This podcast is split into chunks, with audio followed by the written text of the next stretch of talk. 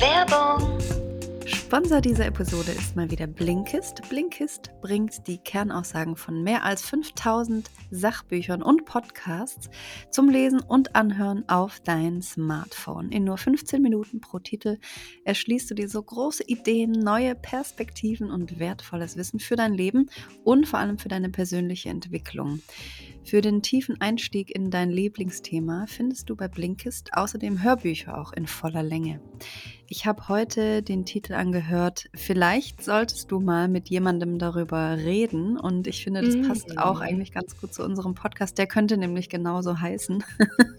Stimmt. ähm, ja, oder? In dem Buch von Lori Gottlieb. Ähm, sie ist Therapeutin und hat in diesem Buch auch eine, selber eine Therapie gemacht und erzählt da quasi über ihre Erkenntnisse. Das finde ich voll spannend. Wow. Und es geht auch darüber, dass man in der Therapie eigentlich erstmal so ein paar Grund Baustellen angeht, bevor man dann wirklich so ganz tief in, seinen, in seine Vergangenheit reingeht. Also hört euch das auf jeden Fall an. Vielleicht solltest du mal mit jemandem darüber reden. mhm, das klingt richtig gut. Ja. Ich liebe Blinkist. Ich mache damit immer so ein bisschen Pause und ich benutze das tatsächlich, äh, genau wie du gerade gesagt hast, sehr gerne, um so einen ersten Eindruck äh, von gewissen Themen zu bekommen. Mhm. Und egal, also es ist echt so egal, wo ich bin und das hat sich bei mir voll etabliert über die letzten Jahre. Manchmal sitze ich auf einer Park Parkbank, manchmal liege ich auf dem Sofa, manchmal sitze ich was weiß ich wo. Das ist für mich so, okay, ich daddel jetzt nichts am Handy, mhm. aber ich höre auch nicht direkt irgendwie ein 8-Stunden-Hörbuch.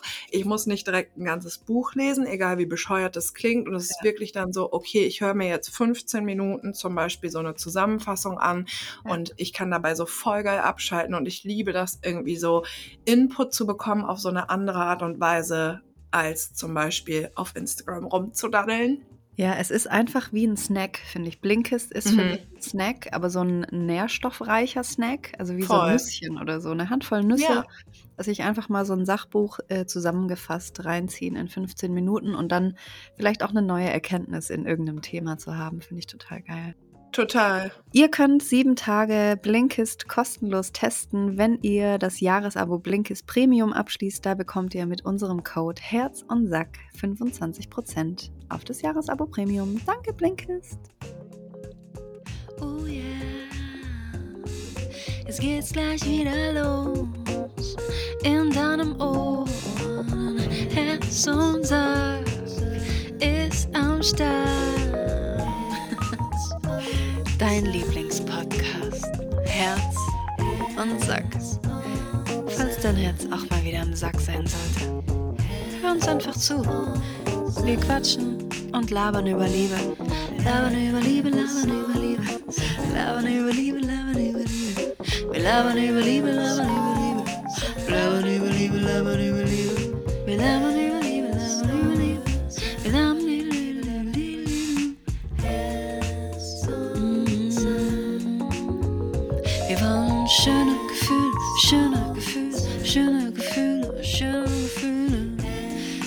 geht denn das hier jetzt noch? Regie?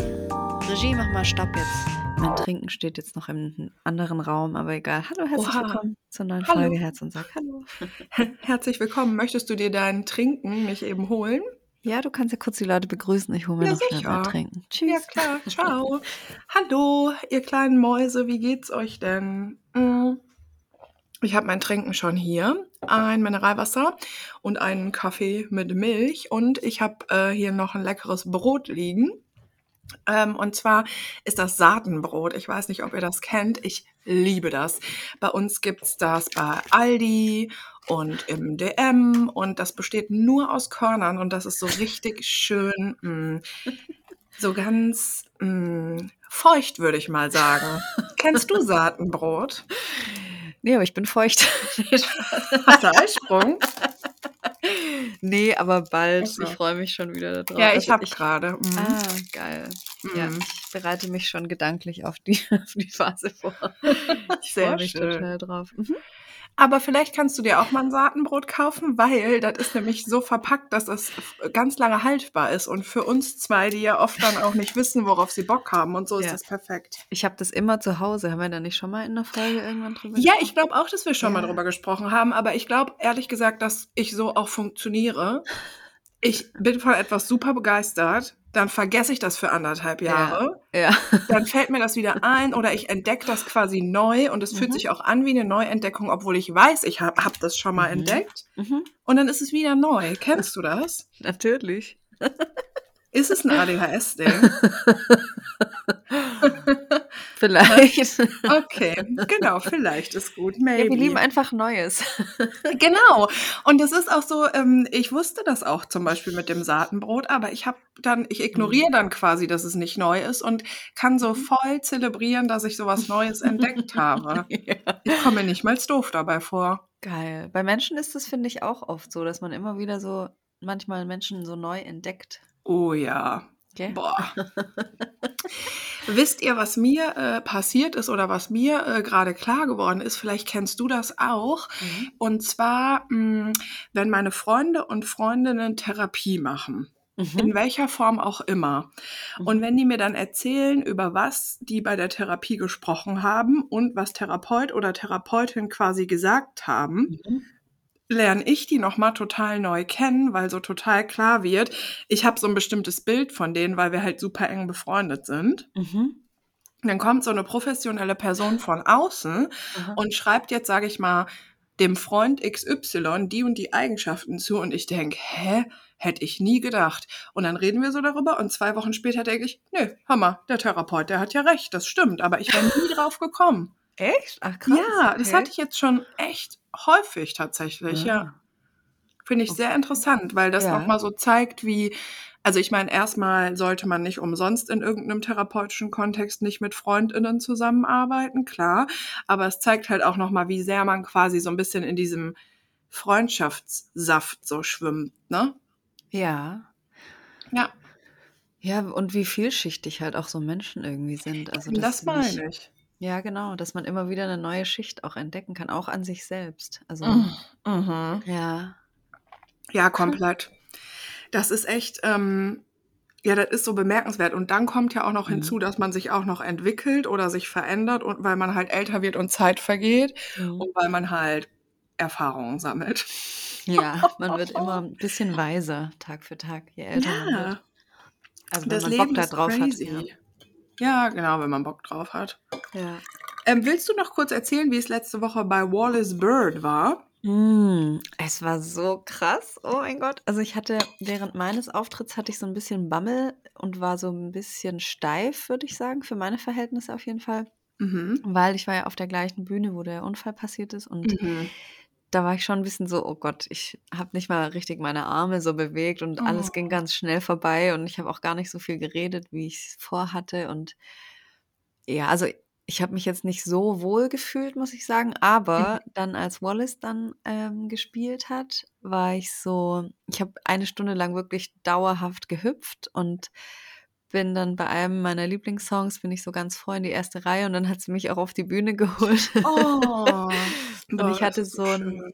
das war so schön, ja, weil ich hatte diesen du hast doch da den Zweitkragen von mir mal gekriegt, diesen, ähm, äh, wie heißt's? Tüll. Tüll, diesen Tüllkragen, diesen Ja. rosanen.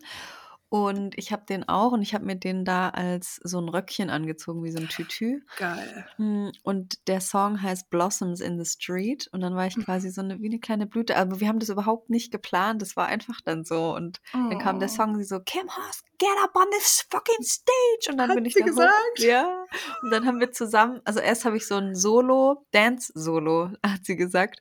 Äh, dann habe ich erst 'n Dance-Solo gemacht auf der Bühne, auf der ich vor 'nem halben Jahr diesen krassen Unfall hatte. Oh. Und das war schon so, ah, ich habe 'ne neue Erinnerung über die alte drüber geschrieben so. Mhm. Und dann haben wir noch zusammen den Refrain gesungen in ihr Mikro zusammen und das war so, wow, Wow. voll die krasse Ehre einfach. Und dann hat sie mir noch danach ihre Handynummer gegeben. Na ja. Ne. Okay, das ist geil. Weißt du was? Ja. Das Ding ist, ähm, ich habe mich das vorhin irgendwie gefragt. Mhm. Ich weiß gar nicht, ehrlich gesagt also ich kenne Wallace Bird und das ist Ja. halt so ich nehme das halt so wahr, ne, Mhm. weil das ist jetzt halt würde ich jetzt halt so nicht hören und kenne bestimmt auch 'n paar Lieder. Mhm. Ist sie sauberühmt? Die ist schon berühmt, ne? Die ist halt vor allem schon so lange im Business. Also, die macht seit 20 Jahren tourt die halt live auf der ganzen Ach, Welt. siehst du, das wusste ich gar Ja. nicht. Also die ist schon bekannt auf jeden Ja, Fall. ne? Ja, und vor allem halt auch in Deutschland viel, weil sie in Mannheim auch eine Weile gelebt und studiert hat, da an der Poppe. Ah, jo, Mannheim. Und Mhm. da ist dann so ein bisschen der Durchbruch auch passiert mit Radio und ja, Ach, wow. ja. Und wie viele Leute sind dann bei so einem Konzert? Hm, gute Frage. Ich kann das gar nicht so richtig gut abschätzen und ich wusste auch nicht, wie viele Tickets verkauft wurden, aber es war der kleinste Raum von den Veranstaltungsräumen dort, aber der war schon so zu, einem, zu zwei Dritteln war der komplett voll. Wow. Ja. Okay. Also schon so mehrere hundert, oder nicht? Ja, so 200, Geil. 300. Boah, das ist so Ja, schön. voll. Es war richtig eine geile Energy und alle haben gedanced und getanzt und ich habe zufällig auch noch Leute getroffen, die gar nicht wussten, dass ich da als Vorband bin und die aber auch Ah. Wallace gar nicht kannten und so. Die habe ich schon ewig nicht gesehen. Also es war voll äh, ein sehr schöner Abend, ja. Oh, das klingt voll schön. Mhm. Leute, geht Kim Hoss gucken, solange sie noch in kleinen Läden spielt. Ja, das ist ja ein Ding, ne? Ja, ich muss aber auch sagen, ich mache mir viele Gedanken über so Live-Musik Aha. machen Und? gerade und also mir macht es gar nicht mal mehr so viel Spaß, wie ich dachte, dass es mir machen würde. Mm. Vor allem, also mich stören so ein paar Sachen daran. Mich stört, dass man auf einer Bühne dann ist und alles ist so dunkel und man sieht die Leute nicht wirklich. Mhm. Und ich habe ja jetzt auch nur irgendwie sieben Lieder oder acht Lieder, die ich live spielen könnte. Ich habe keine wirkliche Band und das muss man sich natürlich dann auch erstmal alles irgendwie so sammeln und dann Mhm. muss man die natürlich auch bezahlen. Und ich habe Mhm. jetzt, also ich bin ja immer sehr transparent, aber ich habe für den Auftritt 50 Euro gekriegt. Ähm, Leute, es ist ja nicht zu fassen. ja, genau. Und ich habe auch ein Angebot bekommen, jetzt als Vorband ähm, bei einer Deutschlandtour von einer großen Künstlerin zu sein. Also groß, Was? man ist es schon bekannter, habe ich dir doch neulich erzählt. Ich will jetzt hier aber kein Name-Dropping oder so Ja, machen, weil ja, ja, ich habe es auch abgelehnt, weil da gab es halt gar kein Geld und ich hätte irgendwie 800 Kilometer durch Deutschland alleine irgendwie fahren müssen. Ich hätte noch meinen, meinen Musiker quasi bezahlen müssen. Ja. Ähm, und das, also das geht halt einfach nicht. Und ich habe mich gefragt, warum macht man das eigentlich noch? Also warum sollte ich das machen? Und es macht mich gar nicht glücklich. So Mhm. in so Mhm. ganz kleinen, dunklen Läden dann abends irgendwann zu spielen und der Sound ist jetzt auch nicht so geil und Mhm. also und dann habe ich mich gefragt, ja, warum macht man denn eigentlich sowas? Man, warum stehen Menschen so auf Bühnen und werden so bejubelt und also irgendwie, ja, ich hinterfrage das gerade voll, warum Mhm. ich das gerade nicht mehr so feier oder warum es mir gerade nicht mehr so Spaß macht irgendwie, Mhm. Aber ist das nicht interessant, weil, Ja. wenn ich mich richtig erinnere, als du dich dazu entschieden hast, wieder Musik zu machen und an deinem Album zu Mhm. arbeiten, ähm, hattest du auch mega Bock, auf die Bühne wieder zu gehen, ne? Ja, voll. Mhm. Und jetzt hast du es paar Mal gemacht und merkst so, ach ja, vielleicht hat sich das auch irgendwie verändert, ne? Ja, genau. Also dieser Auftritt im Kakteenhaus, da war es ja ganz hell und da saßen Leute auf kleinen kuscheligen Decken und die Hunde Mhm. waren dabei und ich hatte Birkenstock an und es war einfach so wie in, einfach wie in, in so einem schönen kleinen Gewächshaus und ich fand Mhm. es so, da hätte ich noch fünf Stunden irgendwie auch noch Quatsch machen können auf der Bühne und war da so richtig krass in meinem Element, weil ich auch die Leute gesehen habe und alles Ja. war so eher ruhig und nicht so. Also ich mag auch natürlich laut sein und äh, brüllen und äh, Mhm. Energie und schwitzen und so, aber irgendwie in diesem Konzertkontext mag ich es, glaube ich, lieber so ein bisschen ruhiger und in so Mhm. kleineren Kreisen. Und das wird mir gerade irgendwie bewusst, aber so weit gekommen bin ich da jetzt noch nicht in meinen Überlegungen, ja. Mhm. Also ein bisschen so wie so Wohnzimmerkonzerte, das finde ich auch immer voll schön. Ja, genau, aber nicht, dass es so konstant dieses, ah, man sitzt da und hört jemandem zu die ganze Zeit, sondern dass es auch ein Gespräch entstehen kann, dass Mhm. Leute selber auch mal was singen oder dass man Mhm. zusammen was singt. Also eher so, so ein Gebetskreis. Ah!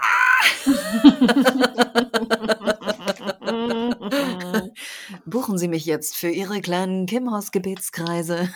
Oh Mann, ey. Wenn wir in einer Stadt wohnen würden, könnten wir so gute Abende machen. Du machst was mit Gesang und wir singen.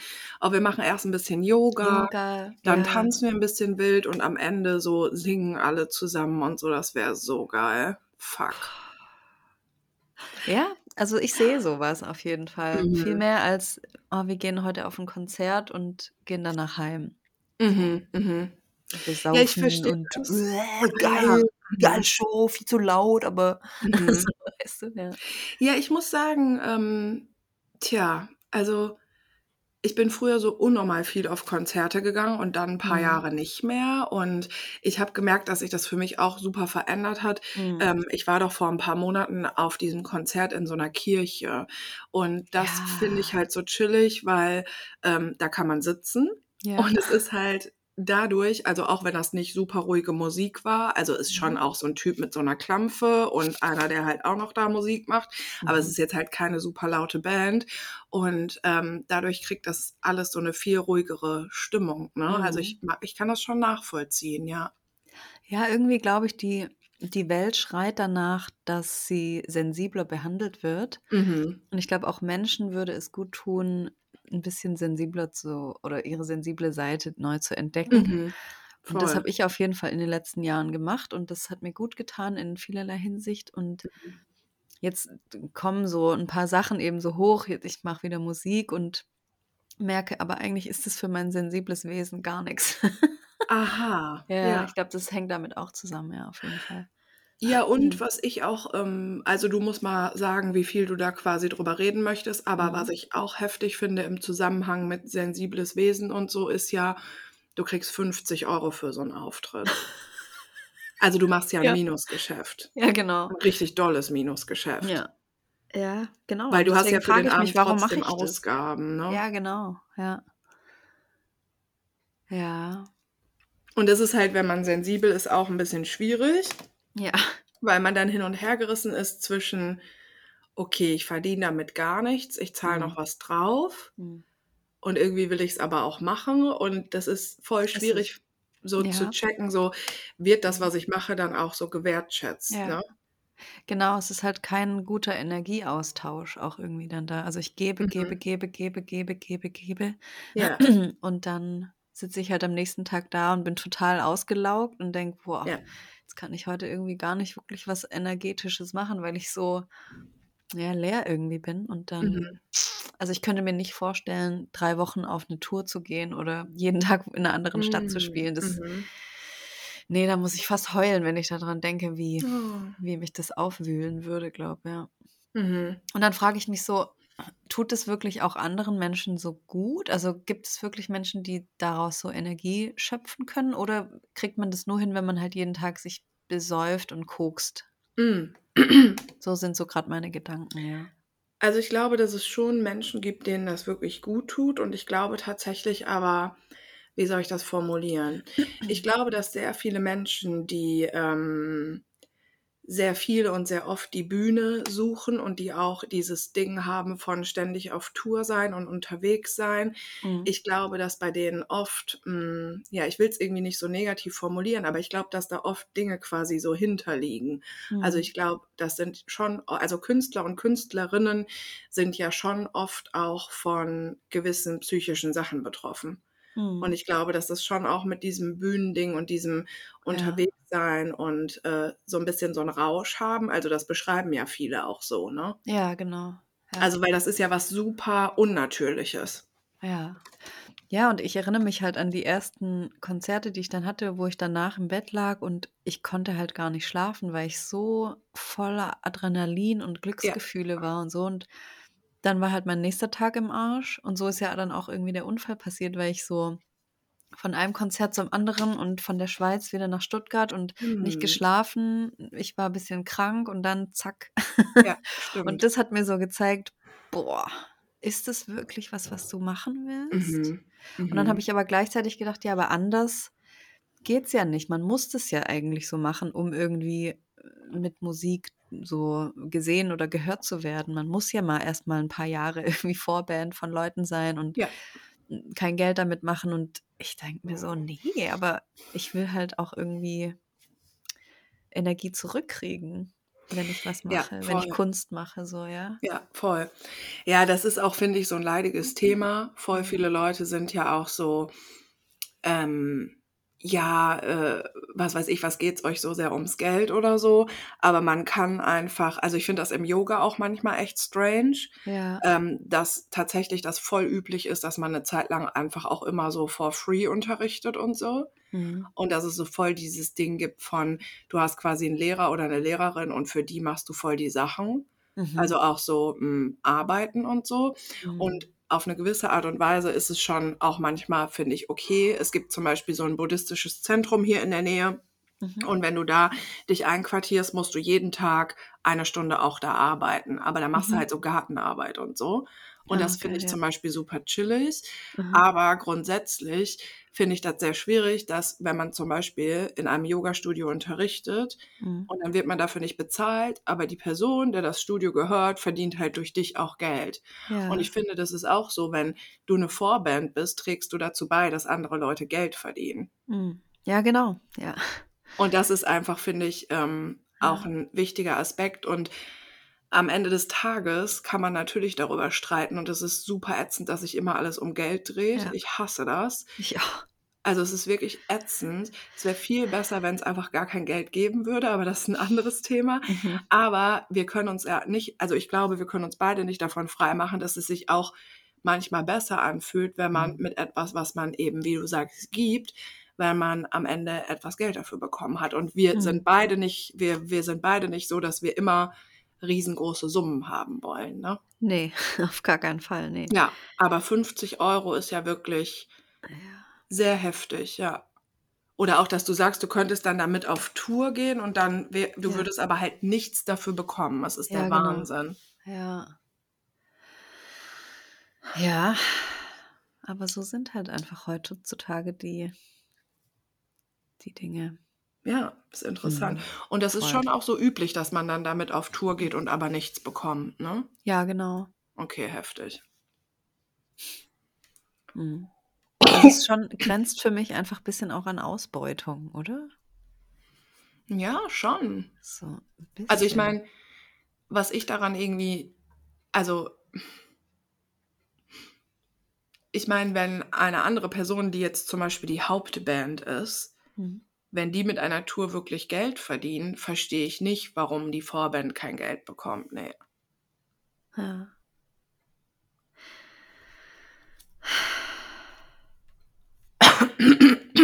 Vielleicht, wenn ich 'n Mann wäre? Ja, ich weiß das nicht. Ich meine aber andererseits, du kennst viele Leute, die, äh, Musik machen und in der Musikbranche tätig sind und so. Und wenn Mhm. du sagst, dass das so üblich ist, wird das schon auch oft so sein, oder? Ja, ja, ist auch so oft, Ja. auf jeden Fall, ja. Ja, und auch bei Männern, oder? Ja, stimmt. Ja. Ich habe jetzt keine direkten Vergleiche, aber Mhm. ja. Ja, aber es ist doch irgendwie auch voll interessant. Also, geil, dass du Mhm. da irgendwie auch dich grade so, Mhm. hm, mit beschäftigen kannst, so, ne? Ja, voll, ja. Also, ist auch 'ne ganz geile Erkenntnis. Ah, Ja. ist wirklich also, es ist echt schockierend, ne? Und das, was ich so pervers finde an der Musikbranche Swifties, schreibt uns bitte nicht. Aber ähm, ich finde es so heftig und so ätzend, dass es so 'n paar Leute gibt, wie zum Beispiel Taylor Swift und 'n paar andere Größen, Mhm. die einfach so unfassbar viel Geld mit ihrer Musik verdienen, weil die so unfassbar erfolgreich sind. Mhm. Und es liegt ja nicht nur daran, dass die super gut sind. Und ich finde, als jetzt alle sich irgendwie so Karten für Taylor Swift besorgt haben und so, Mhm. ist ja alles cool. Jeder entscheidet für sich selber, wie viel nehme ich für mein Ticket und so. Mhm. Aber es ist ja absurd. Und das ist ja auch irgendwie 'ne Form von Ausbeutung. Also, wenn du dahinter Ja. stehen kannst, dass es für dich okay ist, dass Personen so viel Kohle für deine Musik bezahlen, es ist Ja. auch unfassbar unrealistisch. Und das macht halt super viel kaputt und das macht auch voll viel Musik kaputt. Das Mhm. ist so krass, weil solange das so ist, da Mhm. hängt ja voll viel dran, ähm, gibt es super viele schöne kleine Künstler, Künstlerinnen und so, die nie gehört werden, weil Mhm. einfach Leute so big werden. das ist so ein komischer Fankult, finde ich. Ja, Fankult, danke, dieses Wort habe ich die ganze Zeit gesucht. Mhm. Das ist einfach, äh, es wird immer krasser so. Also mhm. es gibt halt auch so YouTube-Leute, die haben wir noch nie gehört, die haben mhm. Millionen Fans. Ja. Und die gehen auf Tour und verdienen dann arschvoll mit Geld, mit 15, 16 oder so. Oder die Eltern ja. verdienen sich mehr an denen arschvoll Geld. Mhm. Ich habe letztens erst so eine Doku angeschaut über eine Influencerin. Mhm. Die hat auch Millionen Fans irgendwie und äh, sie haben gleichzeitig auch einen Fan von ihr begleitet auf einen, einen Auftritt. Oder also die hat nicht gesungen, aber war halt so eine Influencer-Maus. Und ich fand es so spannend, weil die, der Fan, also es ist auch ein Mädchen, ich glaube aus München oder so, und die ist dann auch zu dem Treffen und die war so mega aufgeregt und es mhm. war für mhm. sie halt so ein ganz krass besonderer Tag, die dann da irgendwie auf der Bühne zu sehen und also ja, ich finde das einfach irgendwie ein bisschen weird. So als wir Teenager waren, gab es halt die Bravo und ich hatte auch so ein paar Vorbilder oder so mhm. Leute, die ich, wenn ich die treff getroffen hätte oder ich hätte auch Geld gespart für ein Konzert oder so, aber ja. halt niemals 250 Euro oder ja. noch mehr oder so. Ja. Es wird halt alles immer krasser. Es wird mhm. immer, immer, immer krasser und ja, ich bin ein bisschen besorgt, wo das so hinführt, dieses Fan, mhm. dieser Fankult. Ja. Mhm. Aber was hat diese YouTuberin oder Influencerin auf der Bühne dann gemacht? Einfach eine Show oder was? Ich weiß es gar nicht. Vielleicht hat sie auch doch noch gesungen. Ich weiß es nicht. Oder das war so eine, nee, es war, glaube ich, so eine Beauty-Messe und dann stand die da Ah, einfach und man konnte Selfies mit ihr machen. Neben Glowcon oder so, ja, genau. Ja. Die standen dann vor so einer rosanen Glitzerwand, so zehn Influencerinnen und dann konnte man sich in einer Reihe anstellen, ja. stundenlang und konnte ja. dann Selfies mit denen machen. Ja. Ja, ja, ja, ja, ja. Und die sehen halt alle genau gleich aus, auch ne? Schade. Das ja, ist absurd, ist so aber ähm, du wirst die kennen. Wir können mal, äh, das ist für mich ein absolutes Phänomen und es gibt ja so Phänomene, also ich muss da einfach beobachten und zwar äh, Selfie Sandra. Selfie Sandra. Sag Kennst mir irgendwas. Ja, ich Hat meine. die nicht auch einen Podcast? Genau. Die hat ja, einen Podcast ja. zusammen mit Laser Luca. Und der heißt Dick und Doof. Ah, ja, habe ich gehört schon mal. Ja. Und der ist riesengroß und ich glaube mittlerweile auch vermarktet über RTL, was auch immer. Oha. Und ich glaube, also ich verstehe, hm, ich verstehe das nicht. Also ich verstehe, ich folge der schon richtig lange auf Instagram mhm. und ich finde die super sympathisch und ich glaube, dass die voll cool ist. Die ist halt sau jung, ne? Ja. Ich verstehe aber nicht, was die machen. Also ich verstehe quasi nicht, warum die auch berühmt geworden sind. Also mhm. die haben eine riesen Reichweite. Äh, der Typ, genau, mit dem hängt die halt auch irgendwie immer ab, weil die diesen Podcast zusammen haben und so. Mhm. Aber ich verstehe quasi nicht, was der Inhalt ist, weil die hat ein eigenes Eis. Die haben, wie gesagt, diesen heftigen Podcast. Der ist, glaube ich, auch mittlerweile bei Spotify, wird überall gefeatured. Das sind so, die, das sind so richtig junge Leute, die reden nur so mit Digger, Swag, dies, das. Also ich kann mir das gar nicht anhören. Aber ich verstehe quasi den Inhalt nicht, weil die gehen immer feiern. Aha. Natürlich, also so, äh, und dann reden die im Podcast quasi darüber, wie besoffen sie waren. Zum Beispiel. Aber und es ist ja auch voll okay, dieses Phänomen von ja, Menschen nehmen irgendwie am Leben quasi teil so und dadurch, ne, ja, wie so ein bisschen ja. wie so, wie so eine ja. Daily Soap, okay. Aber ich verstehe den, also es ist wirklich für mich ein Rätsel, weil die halt so ultra, ultra big sind und der Typ fährt, glaube ich, ein Porsche oder so. Also die werden halt richtig Asche machen so mhm. und ich verstehe diesen Schritt nicht von, warum sind die so groß? Ich glaube, dass diese ganzen Reality-Stars, mhm. die, also so nenne ich die jetzt einfach mal, dass ja. die auch so Reality-Stars sind, die haben ja jetzt, die sind bekannt dafür, dass sie halt Reality machen mhm. und jetzt nicht irgendwie, dass sie noch krasse Musiker sind oder ein Buch geschrieben oder was mhm. weiß ich. Ähm, und die Menschheit ist danach süchtig. Die sind mhm. süchtig nach anderen Realities, weil sie ihre mhm. eigene Reality gar nicht wollen. Mhm. Weil die gar nicht mit sich alleine sein können und dann lieber so Trash-TV gucken, dann lieber mhm. solche Podcasts, wo Leute darüber reden, wie besoffen sie waren, weil es ist ja so lustig. Mhm. So, ja. Das ist, für mich ist das so ein begrenzter Horizont. Irgendwie Mhm. so traurig. Also gar nicht judgy oder so, aber Ja. das ist halt, man bewegt sich dann nicht wirklich in einem Wachstum, sondern es ist halt so, ja, bequem. Das ist so die Mhm. Komfortzone bei anderen im Real Life so dabei zu sein und zu gucken. Und das ist halt gar nicht unangenehm. Und was wir machen, ist halt mega unangenehm, weil wir Oh, über ja. so unangenehme Dinge sprechen die ganze Zeit und wachsen und uns über unsere, über unser eigenes Wachstum sprechen. So. Mhm. Das machen halt fast keine Menschen so. Ja. Ja, aber ich glaube jetzt auch ehrlich gesagt, dass wir, hm also, ich würde auch sagen, in meiner Welt oder nach meinem Empfinden ist Herz und Sack jetzt auch erfolgreich, weil wir Mhm. kriegen jetzt jede Woche wirklich von Menschen, die extra unser Kontaktformular aufrufen, gesagt, wie doof wir sind. Ja. Und ich glaube, das ist wirklich das Zeichen dafür, Ja. ähm dass wir auf eine gewisse Art und Weise Erfolg haben, ja. Ja, und wir sind auch in der Spotify-Chartliste bei den Beziehungspodcasts relativ weit oben einfach. Ja. So. So nämlich. So. So kann es Ah, halt das auch ist gehen, wirklich ja. der Knaller, ja. Mhm. Sollen wir mal in die E-Mails reingucken? Ja, voll gerne. Jetzt haben wir uns hier richtig verquatscht, ne? Verquatscht. Ist auch mal wieder schön. Ja, voll. Login. Oh, Was von denn? Kurt. Ich würde gerne die E-Mail von Kurt, also nee, die ist nicht von Kurt, aber von äh, der Kurt, der Hobbyfotograf. Siehst du die? Oh nein, ich habe die gelesen, ja. Oh, die die Fotos sind wild. super schlecht. Ich habe mir das angeguckt auf Instagram. Ah, geil, Ja. ich habe sie mir nicht angeguckt. Mhm. Also, hallo ihr beiden Queens. Ich habe gerade diese Gems an Nachrichten bekommen, also diese wertvollen Edelsteine an Nachrichten und kann nicht anders, als sie mit euch zu teilen. Die Fotos, die der Herr geknipst hat, erspare ich euch mal, vor allem aus datenschutzrechtlichen Gründen. Äh, ihr könnt euch sicher vorstellen, wie diese aussehen. Auf jeden Fall habe ich herzlich gelacht und habe jetzt gute Laune. Zum Schluss noch eine kleine Lobeshymne an euch. Äh, dank euch bin ich schon so viel gewachsen, habe gelernt, mich zu akzeptieren, wie ich bin und habe gelernt, Nein zu armen Würstchen zu sagen, die mit ihrer Gondel noch irgendwo im Tal rumdümpeln. Ich habe erkannt, was für ein geiler Mensch ich bin. Ich gucke nicht mehr auf Paare und denke, ich hätte auch so gerne einen Freund, der mir Kussis auf die Stirn gibt. Wieso will ich mich denn, wieso will mich denn bloß keiner? Ich hätte zwar schon gerne jemanden, der mir Kussis auf die Stirn gibt, aber das muss sich der verdammt nochmal verdienen, hör mal.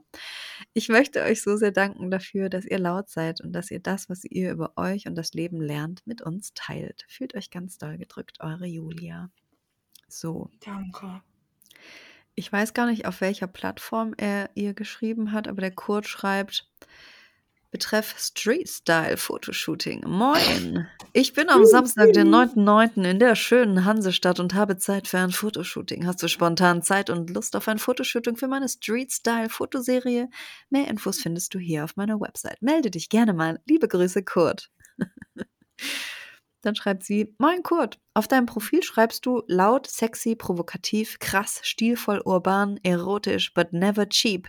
Ich muss leider sagen, dass ich die Fotos zwar sexy, provokativ und erotisch finde, aber für meinen Geschmack leider auch ziemlich plump. Da ich selber Designstudentin bin und selber Fotos mache und genug Menschen kenne, die das ebenfalls tun, habe ich kein Interesse. Trotzdem viel Erfolg, Julia. Oh oh. Moin Julia, vielen Dank für deine Antwort. Schade, dass dir meine Fotos nicht gefallen, aber danke für dein schönes Kompliment und deine ehrliche Kritik. Ich wünsche dir auch noch viel Spaß hier und auch sonst weiterhin viel Freude bei allem, was du tust. LG Kurt. Welches Kompliment. Hm, Das weiß ist schon so ironisch gemeint, ne? Ja. PS, falls du nochmal so jemandem eine solche Mail schreiben solltest, selbst ist immer die bessere Wahl als selber. Vor allem, wenn man seine Überlegenheit zum Ausdruck bringen will, nur so als Tipp. Dann hat sie geschrieben, ich habe nicht gesagt, dass mir deine Fotos nicht gefallen und ich will mich auch nicht als überlegen darstellen. Ich habe einfach einen anderen Anspruch. Hey, schreibt Kurt, ich mag dich schon, erst recht, weil du schon wieder ein Kompliment rausgehauen hast. aber du hast zu viel erzählt, um cool und kompetent zu sein. Ein einfaches Nein hätte es auch getan. Du bist 26 und studierst Design? Entweder wärst du schon fertig oder hast spät angefangen. Ergo, du weißt eigentlich nicht, was du im Leben willst. Mit 26 habe ich aber so was von noch studiert, ey, Kurt. Oh, ja. Du weißt eigentlich nicht, was du im Leben willst. Deine Eltern bezahlen dir einen Designstudiengang, mhm. dass du irgendwas machst. Und du erzählst alten Männern, sie, die sich hier in fünf Jahren harter Arbeit ohne Ahnung und Anweisung ein bisschen was draufgebracht haben, wie mir, was davon was cool ist. Ich glaube, dass dein Anspruch, von dem du hier redest, fremdfinanziert ist und sei etwas netter zu jenem, jemandem, der seinen Anspruch mit null Komma nix zusammenbasteln muss. Habe ich nicht verstanden. Ich habe dir ein Kompliment gemacht und du und dir Respekt gezollt und eine Zusammenarbeit angeboten. Du kannst dann jetzt gerne aufhören, mir zu erzählen, wie anspruchsvoll du bist und ich nicht. Doppelte Verneinung ist übrigens altgriechisches Zeug. Warst du auf einem humanistischen Gymnasium? Sag mal. Weil, also diese Unterhaltung hatte ich mir nicht durchgelesen, ja. Ach so, geil. Dann ja. schreibt sie, sag mal, spürst du dich noch? Ja, aber Und sie schreibt, ich muss mich nicht vor dir rechtfertigen. Getroffene Hunde bellen, oder wie war das? So, dann hat er nochmal ein Brett geschickt. Oh nein. In Anführungszeichen, ich bin angehende Künstlerin, aber da ich noch kein Taxi fahren muss, habe ich mein Handwerk noch nicht gemeistert. Du bist angehende Künstlerin, hast dein Handwerk noch nicht gemeistert und musst kein Taxi fahren? Alle Künstler, die ich kenne, leben entweder von ihrer Kunst oder fahren Taxi. Du also beides nicht. Ach ja, deine Eltern. Punkt, Punkt, Punkt. Deine Beschimpfungen bringen uns nicht weiter. Buddha-Geschichte, Doppelpunkt. Ein Schüler kam zu seinem Meister und meinte, er hat die Erleuchtung gefunden. Der Meister fragte ihn darauf, ob er mittlerweile selbst seinen Lebensunterhalt bestreiten kann. Der Schüler meinte nein. Solange du nicht selbst deinen Lebensunterhalt bestreiten kannst, hast du keine Erleuchtung Erleuchtung gefunden und ich drücke dir die Daumen, dass du mit dem, was du machst, diesen halten kannst. Schau in deiner Uni morgens links und rechts. Einer von euch dreien wird von Design leben können. Einer aus deinem Jahrgang wird mal ein toller Designer. Toi, toi, toi, dass du zu ihm nett bist, sonst ärgerst du dich in zehn Jahren. oh. Und er hat noch eins nachgeschickt. Mhm. Er hat ihr dann Fotoalben freigeschaltet, Boudoir, oder auch das Sensual Fotoalbum hat er ihr freigeschaltet. Ah. Und dann ah. schreibt er noch, erzähl du mir noch mal, wie plump ich bin. Ich finde das ehrlich gesagt gut. Ich hatte reines Glück bei meinen Fotos, dass bei den Sensual Shootings die Sonne aufging und durch das Fenster schien. Sonst wären mir diese Fotos nicht geglückt. Du hast auch nicht auf mein Instagram geschaut, oder? Ich werfe hier nicht viele Fotos der Allgemeinheit der notgeilen Typen zum Fraß vor, aber ich finde dich trotz meiner Kritik an dir echt cool. Deine Attitüde rockt. Ich mag Zorn, Hochmut und Eitelkeit. Du bist mir sympathisch, aber ich will jetzt lieber eine One Piece Folge schauen. Bis morgen vielleicht. oh mein Gott. So, also, ich, äh, das ist Joy Club. Die haben ah, auf Joy, Joy Club, Club, geschrieben. Ja, das, äh, weil da schaltet man diese Alben so frei und so. Ich habe das ah. an dem ah. Design erkannt. Ja. Und Joy Club ist ja eigentlich äh, eine App, ähm, wo man sich vor allen Dingen äh, für äh, Sexsachen verabredet. Ja. Und da sind sehr viele Männer, die ähm, Frauen nach Fotoshootings fragen. Mhm. Was sowieso ähm, also ich, ich sag mal so, ne? Also ich, hm, ich finde das sowieso das aller, allerletzte. Also Männer, die so hobbymäßig so Fotos machen, von ähm, Frauen. Von Frauen, genau. Und ich habe mir tatsächlich sein Instagram ähm, angeschaut. Mhm. Und das sind dann, also das, da kann man, also es gibt einfach Dinge, wo man nicht drüber streiten kann und es sind keine guten Fotos. ähm, ja, also, ne, es gibt Sachen, wo man sagen kann, es ist Geschmackssache bei einem Foto, aber man erkennt ja, ja einfach so ein bisschen, äh, wenn man selber Fotos macht, was geht. Ja. Und das ist dann so wirklich, dann steht da so eine ähm, irgendwo draußen rum und hat auch, auch so eine Winterjacke an und macht mhm. sich dann die eine Seite von der Winterjacke so auf und den Pulli hält sie so hoch und dann sieht man so eine Titte. Verstehst du so? so richtig daneben, Alter. Man muss noch dazu sagen, er ist 43 und sie ja. ist 26. Wollte so. ich auch noch mal kurz erwähnen. Und ich finde das so extrem, hm. ich finde das so daneben, genau, du bist ein 43-jähriger Mann, hast dir das in deinem kranken Kopf irgendwie zusammengereimt, dass das okay ist, halbnackt 26-jährige Frauen zu fotografieren und vor allen Dingen dir die zu suchen auf mhm. einer Plattform, die mhm. eigentlich für ähm, irgendwelche sexuellen Kontakte gedacht ist. Was macht er denn mit den Fotos? Du kannst mir doch nicht erzählen, dass der das nicht geil findet. Das ist ja einfach eine Lüge. Das ist eine Lüge. Ich finde das das, das ist, allerletzte. Wirklich. Das ist das Umgekehrte, wie wenn Leute auf ähm, hier Flohmarkt-Apps deine Schuhe kaufen wollen ja. und fragen, ob du ihnen, ihnen ja. noch ein Tragefoto schickst. Boah, stimmt, ja, genau. Also es ist wirklich ja. das allerletzte. Ja, ich und ich glaube, ja, offensichtlich ist er so notgeil, dass er auch dann einfach ähm, sich völlig daran aufhängt. Ja, und richtig boomermäßig, ne? Ja. und dann ja. halt auch noch sie in so ein Gespräch verwickeln will, so. Und dann am oh. Ende, du bist mir sympathisch. Oh. Bis morgen vielleicht. Also, der Klar. lebt irgendwie abgedriftet in irgendeiner anderen Dimension. Ja, naja, und es ist halt auch ein bisschen so Ego, glaube ich, weil das Ding ist, sie hat ja eigentlich gesagt, ich studiere selber Design und mache Fotos und kenne genug Leute, die Fotos machen, also ich brauche niemanden, nein, danke. Ja, genau. Und er, und er hat ja auch. daraus gemacht, äh, ja. dir gefallen meine Fotos nicht, was sie ja, nicht genau. mal gesagt hat. Auch wenn ich mir sicher bin, wenn sie Design studiert und selber fotografiert, dass ihr die Fotos nicht gefallen werden. So. ja. Aber es ist doch interessant, was passiert, wenn du einfach nur als Frau und dass sie überhaupt antwortet dass sie überhaupt ja, genau. nett antwortet. Und dann heult er da so rum. Heuli, heuli, heuli, äh, ich bin der Kurt. ich will deine Titten fotografieren. Ah, du willst nicht? Ja, hier habe ich noch eine Geschichte von Buddha. Und du bist gar nichts wert. Und aus dir wird auch keine Designerin. also. Äh, ich bin heute über äh, was gestolpert im Internet, das wollte ich dir gerne kurz erzählen. Das ist, äh, das ist jetzt schon eine gute Geschichte. Ist jetzt schon eine gute Geschichte, gell? Mhm. Nee, ich fand das voll wichtig. Ähm, mhm. Ich folge einer, sagen wir mal, Künstlerin, ja. Sie hat mhm. sich jetzt auch selber Künstlerin genannt und ähm, in ihrer Story, also sie hat, warte mal kurz, sie hat 540.000 Follower, nur dass ihr so ja. ungefähr eine, eine Nummer habt. Und sie ist gerade irgendwie in LA, glaube ich, wegen Musik auch. Also sie hat jetzt auch mhm. angefangen, Musik zu machen, weil es immer schon ihr Dream war. Und dann hat sie, also in ihrer Story geht es auch immer mal wieder um äh, so Dating und so, weil sie hat, sie mhm. war länger verheiratet. Und dann hat sie sich, glaube ich, letztes oder vorletztes Jahr getrennt und hat jetzt so langsam wieder angefangen zu daten. Und ab und zu postet sie darüber mal was.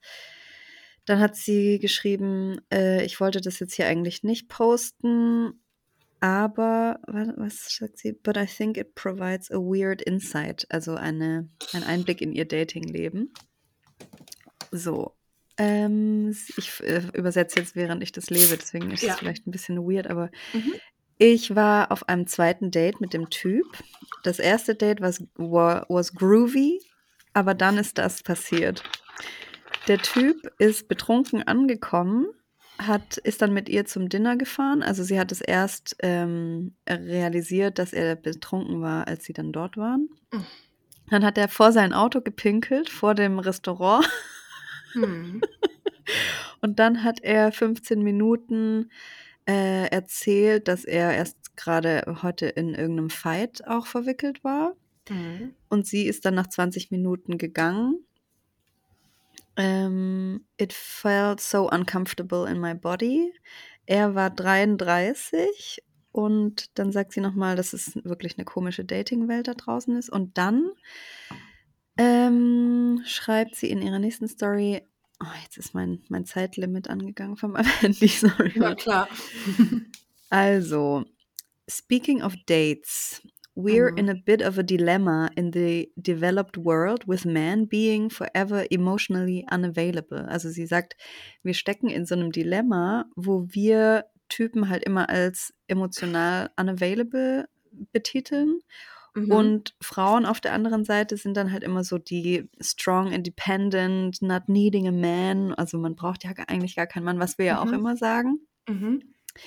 Ähm, äh, und wir enden damit, dass halt so viele Leute, die so 30 oder 40 sind, einfach so einsam sind. Ähm, waiting for the grass to be greener. Also mhm. irgendwie so in so einer Warteposition, dass alles irgendwie besser wird. Mhm. Waiting for the grass to be greener before they realize all the good grass is taken.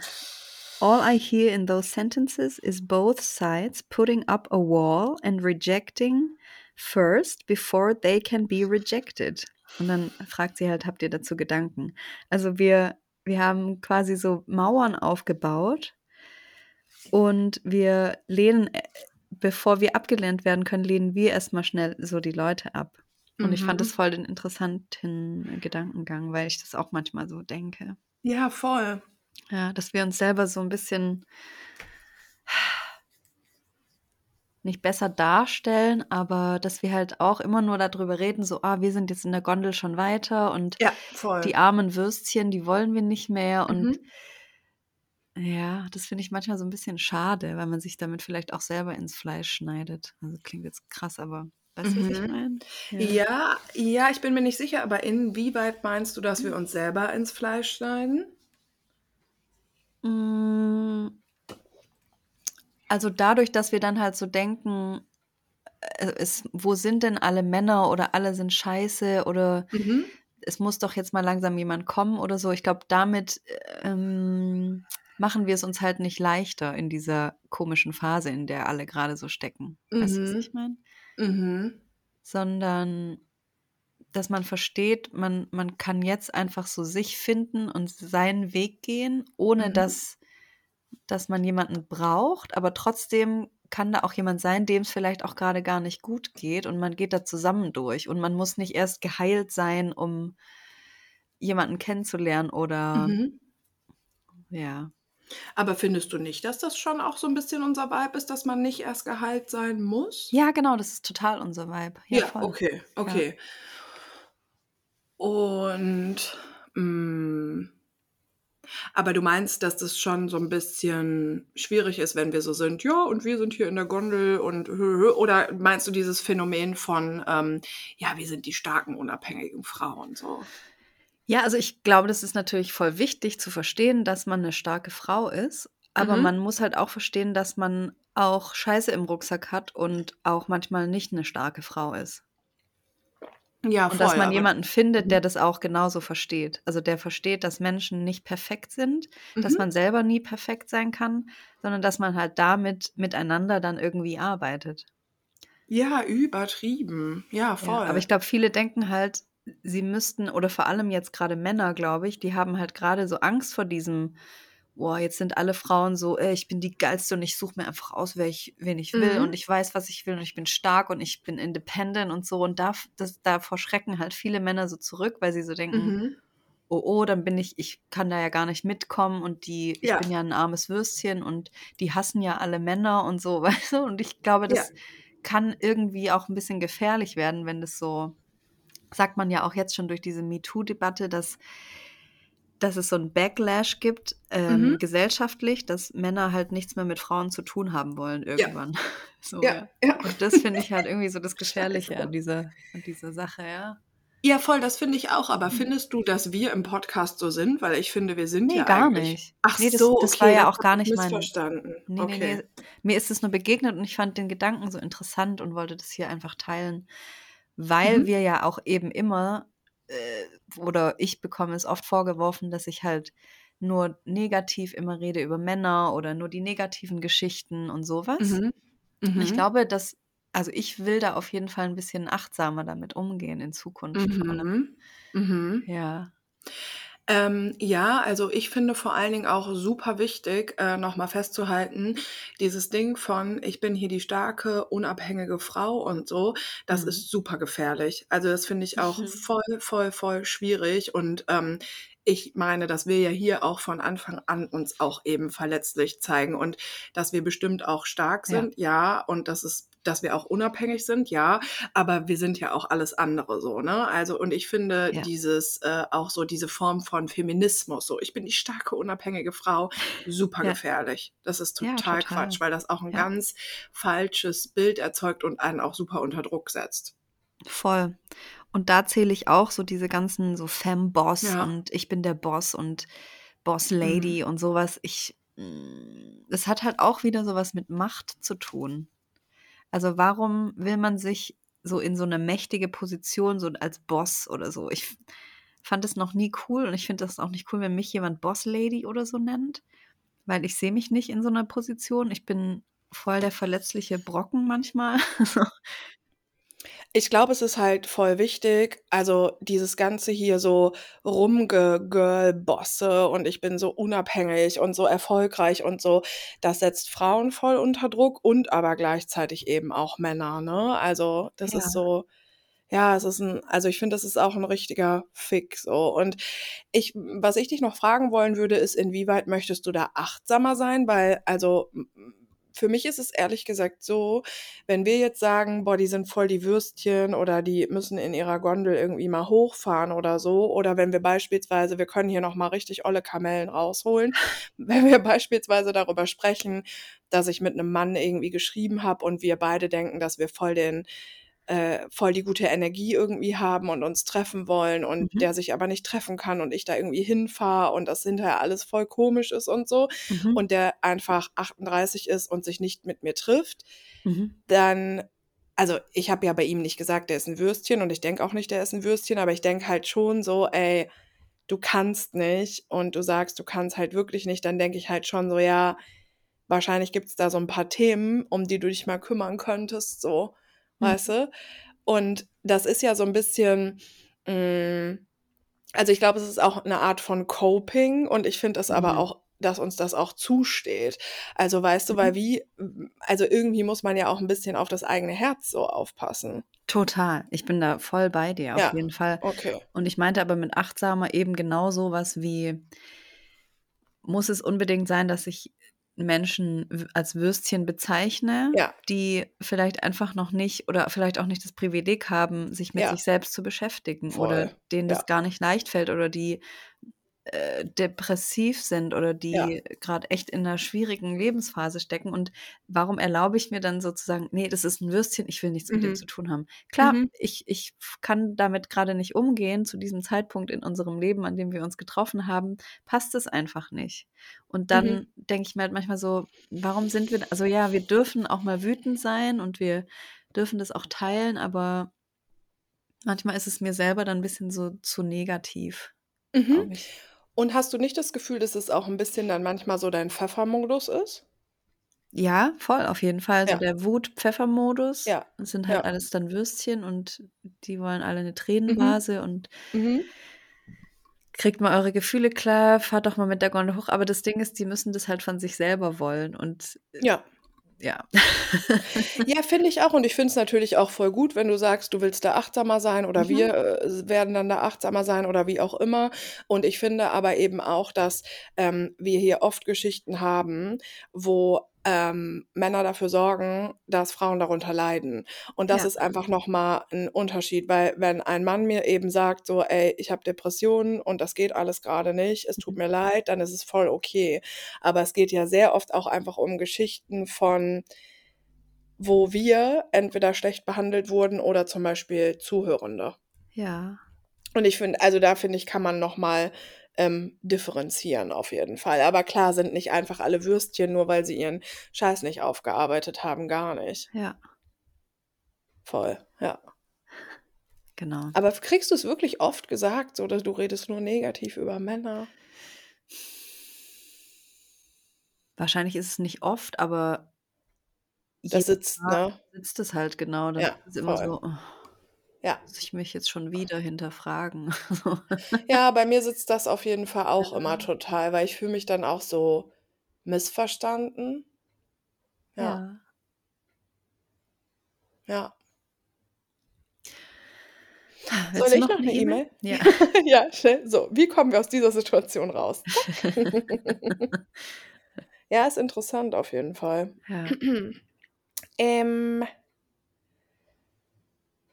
also, ähm, hallo ihr beiden Herzen. Ähm, Was? Ach so. Äh, eine klitzekleine Frage, bei der ich nicht weiß, ob sie schon mal aufkam. Für wie wichtig haltet ihr es, mit einem Menschen, den man datet, zu klären, woran die letzten Beziehungen gescheitert sind? Sollte man sowas möglichst früh in Erfahrung bringen, bevor man sich mehr mit der Person vorstellen kann, beziehungsweise sich komplett auf diese Person einlässt? Oder ist das etwas, worüber man erst innerhalb einer Beziehung oder lieber gar nicht spricht, weil es in in der Vergangenheit liegt und es ja diesmal anders sein könnte. Frühfragen zu intim, Spätfragen zu spät, weil bereits Gefühle involviert Uff, direkt beim Schreiben wird mir da gerade etwas klar über einen Mann, den ich nur kurz gedatet habe, da ich ihn am Ende überhaupt nicht mehr verstehen konnte. Kommunikativer Kollateralschaden. Kurz gefasst, er hat sehr schlecht und enttäuscht von den letzten beiden Frauen, mit denen er lange was hatte, geredet. Er tat mir sehr leid wegen dem, was sie ihm angetan haben. Angeblich viel gelogen, ihn hintergangen und jetzt bin ich die verachtenswerte Frau, die ihm etwas angetan hat. Ich weiß bis heute nur leider wirklich nicht, was, außer dass er mir krankhaft misstrauisch gegenüber war. Und nun tun mir die Frauen leid weil ich mich jetzt wie eine von ihnen fühle. Ich habe damals gar nicht reflektiert, dass er vielleicht auch so seine Anteile an seiner toxischen Vergangenheit äh, gehabt haben könnte. Solltet ihr meine Nachricht vorlesen, lasst diesen zweiten Teil ruhig aus, hat mich nur gerade überrumpelt, die Erkenntnis. Das ist leider zu spät. Ein großes Dankeschön für euch und an euch eine herbstliche Birne. Sorry, ich hatte nur tatsächlich den ersten Abschnitt gelesen und äh, mhm. dachte, das ist eine gute Frage. Also, mhm. Baby, was denkst du, ist es wichtig zu wissen, woran die letzten Beziehungen gescheitert sind und wenn ja, zu welchem Zeitpunkt? Also, wenn ich einen Menschen kennenlerne, den ich interessant finde, das passiert sehr selten, aber wenn das mal passiert, dann will ich alles von der Person wissen. Mhm. Und da gibt es für mich auch kein zu früh oder zu spät oder so. Mhm. Wenn ich was wissen will, dann frage ich das. Mhm. Ja. Ich will das auch wissen, tatsächlich. Und ich persönlich, ja. geil, dass du lachst. das war mir schon so klar. Ach so, okay, ja. Ähm, also ich finde das tatsächlich auch echt nicht unwichtig. Ich finde, also ich will auch wissen, wer die Ex-Freundinnen sind und so. Also mhm. jetzt nicht auf so einer äh, dollen Ebene. Also ich möchte schon gerne wissen, wer sind die Ex-Freundinnen und äh, wie ist das alles so gelaufen, ja. Ja. Und ich finde ähm, tatsächlich, also ich persönlich habe da jetzt nicht so die Regeln. Ähm, und ich glaube, das entwickelt sich einfach, also so ein bisschen so nach Bauchgefühl. Aber es ist schon vor allen Dingen, wenn es jetzt um da sind Gefühle involviert und vielleicht ist es irgendwann sogar eine Beziehung, wie sie schreibt. wenn es mhm. darum so geht, ähm, fände ich das jetzt ein sehr komisches Gefühl, gar nicht so zu wissen ja, wie das in der Vergangenheit mit Beziehungen und Sex und so abgelaufen ist. Es gehört ja zu der Person dazu. Ja, eben. Und an irgendeinem Punkt will ich da voll gerne drüber sprechen, ja. Mhm. Und da merkt man ja dann eben, und da haben wir ja, tatsächlich schon mhm. sehr oft drüber gesprochen, und das, was sie da schreibt, die Erkenntnis ist ja auch wirklich ein Klassiker. Ich finde, wenn du halt merkst, dass ein Mann wirklich über alle Ex-Freundinnen super negativ redet, weil sie ihm was angetan haben, Mhm. das ist fast eine Garantie dafür, dass du irgendwann auch genauso eine sein wirst, in seinen Augen, ne? Ja, oft. Äh, es wurde ja auch bestätigt jetzt Ja, voll. Ja. Ja, total. Und ich mhm. finde es auch also, ich möchte auch gerne wissen, so, ähm, ja, wer ist so die Person, mit der du vor vor mir geschlafen hast? Wie war das so? Ja. Ich finde das normal irgendwie. Voll, ich auch. Also, was sie am Ende schreibt, das ist halt auch dieses Phänomen, dass Frauen oft betitelt werden als die crazy Ja. Ex-Freundin oder die Verrückte oder die Mhm. Hysterische oder die Drama Queen. Mm. Ähm, da habe ich neulich auch irgendwo einen Post dazu gesehen. Und zwar wird es halt auch wieder instrumentalisiert von Männern, damit sie sich nicht damit auseinandersetzen müssen, warum sie uns verletzt haben. Mhm. Mm, mhm. Man nennt dann einfach die Ex-Freundin, die war, ja, die war voll die crazy Bitch. Ja, warum war sie denn eigentlich eine crazy Bitch? Vielleicht, weil mhm. du sie mhm. so lange manipuliert hast und ähm, gegaslightet, dass sie dann irgendwann ausgerastet ist. Ja. Kann das vielleicht ja. auch sein? Ja. Und Ja. ich finde, ähm, tatsächlich auch nichts daran schlimm, 'ne Crazy Bitch zu sein. Mm-mm. Ähm, das muss man auch mal sagen und ich finde, wir alle sind das und ich finde, wenn man in einer sicheren Beziehung ist, dann dürfen beide auch mal die Crazy Bitch sein. Total. Ähm, weil wir haben alle irgendwelche komischen Sachen in uns drin Ja. oder Sachen, die vielleicht so 'n bisschen drüber sind, so Ja. wie, hm, keine Ahnung, ähm, ich kann voll manchmal mit auch mit gewissen Dingen nicht gut umgehen und dann weiß ich auch wieso, weshalb und warum und dann Mhm. Verhalte ich mich auch, äh, wie eine Crazy Bitch und das ist das Normalste von der Welt. Ja, eben. Und das Geilste an der Welt ist eben, wenn man da drüber dann sprechen kann mit 'ner Genau. Person und sagen kann: „Hey, ich war heute übelst die Crazy Bitch. Tut mir voll Genau. leid und was Ja. ich gesagt habe, ist echt nicht okay. Es kam Ja. aber einfach so raus und ich wollte mich dafür entschuldigen“, so. Voll. Fertig ist der Bums. Und dann muss man sich nicht trennen und dann werden Gerüchte verbreitet, dass man die crazy Oh. Ex-Girlfriend ist oder so. Genau. Ja. Nur weil man halt Schiss hat, dass rauskommt, dass man selber der Arsch war. Ja, voll. Das Und ist das so ist eh so interessant. Das ist ja dann so dieses Märchen davon das ist ja so dieses das habe ich auch so oft erlebt auf Dating-Apps. Oh mein Gott. Bitte So keine Männer, Drama sind Queen. genau, bitte kein Drama. Alles ganz entspannt hier. Ich Ja. bin ne, ich bin 'n ganz entspannter Typ, alles ganz Oh entspannt, Gott, bitte alles kein ganz entspannt. Drama. Ich kann das nicht mehr hören. Ich Für kann das mich ist einfach nicht mehr hören. das Ding ist halt für mich ist halt die Crazy Bitch sein das Entspannteste von der Welt. Ja, aber das liegt doch auch wieder nur daran, dass wir halt jahrhundertelang unterdrückt wurden. Unsere Mhm. Gefühle wurden von uns selber auch Mhm. teilweise unterdrückt und dann lässt lässt man sie mal raus und dann ist Mhm. man 'ne Drama Queen. Ja, genau. Und das ist so das ist so absurd, aber also, was ist das so wie, ähm also, dieses Klischee, dieses Märchen von der Mann ist der super entspannte Typ und will gar kein Drama. Ja, weil der nicht über Gefühle spricht und sie auch nicht auslebt. Ja, genau. Und sie ist dann aber quasi, sobald sie irgendwas kritisiert Mhm. oder sobald sie also, bei sobald sie irgendwas möchte von ihm, was er nicht möchte, ist sie halt Drama, ne? Das ist ja Mhm. das Ding dahinter. Genau, und dann gibt's die Pick-me-Girls oder Oh nein. Pick-me-Wives und die sind dann Mhm. halt so: „Also, ich erlaube meinem Mann alles, der darf einfach alles machen Ne. und alles ist gut.“ Es gibt ja auch so Mhm. Influencerinnen, die das so publizieren, dass man so, ähm: „Wenn wenn dich dein Mann liebt, dann darf er einfach tun, was er will.“ Ne, echt, ja? Ja. Ja, ich war aber früher auch so. Ja, ohne möglichst viel Drama zu machen halt, ja. Kein Fass aufmachen, immer schön lieb sein, immer ja. Ja, und ich musste auch so 'n bisschen älter werden, Ja. um halt auch so zu verstehen also, zum Beispiel, hm, wurde mir neulich mal gesagt: „Ja, ich würde heute Abend gerne lieber alleine sein und mich nicht mit dir treffen.“ Ja. So, das kam jetzt in 8 Monaten einmal vor. Wow. Genau. mir wenn du mit mir zusammen wärst, wäre das öfter so auf jeden Fall. Ja, mir wurde das auch voll angekündigt, so: „Ich brauche voll viel Ah. Zeit für mich und Oh. ich will nicht so viel mit Menschen und ich brauche so voll“ Ja. aber es ist halt einmal passiert und was bei mir angeht, ist: „Ne, das gibt's nicht“, ne, so. Und dann hätte ich früher einfach so gesagt: „Ja, klar, gar kein Problem“, weil ich natürlich verstehe, dass es absolut gar kein Problem ist, aber in mir springt trotzdem an: Ist die absolute Ablehnung. Das geht nicht. Ah, ja, ja. Und mittlerweile bin ich so, dass ich das einfach dann sagen kann, ne? Aber das ist ja auch quasi Ja. für manche Männer wäre das halt schon 'n Drama. Ich habe dann auch gesagt Ja. Ich bin nicht wirklich sauer und traurig, weil ich voll checke, dass das absolut okay ist, dass Ja. du quasi dich heute nicht mit mir treffen möchtest. Mhm. Aber ich bin trotzdem grade wirklich sauer und traurig und ich weiß aber, dass es jetzt so vorüberziehen wird und das ist Ja. einfach in mir drin so Oh, alles, geil. ne? Oh, warte. Oh. Geil. Ja, das Ja, ist und das ist halt so Erkenntnis. okay. Ja. Ja. Und wenn du halt den richtigen, äh, Menschen an deiner Seite hast, dann kannst du so was halt auch sagen, weil du bist ja Ja. nicht direkt die crazy bitch so. Exakt.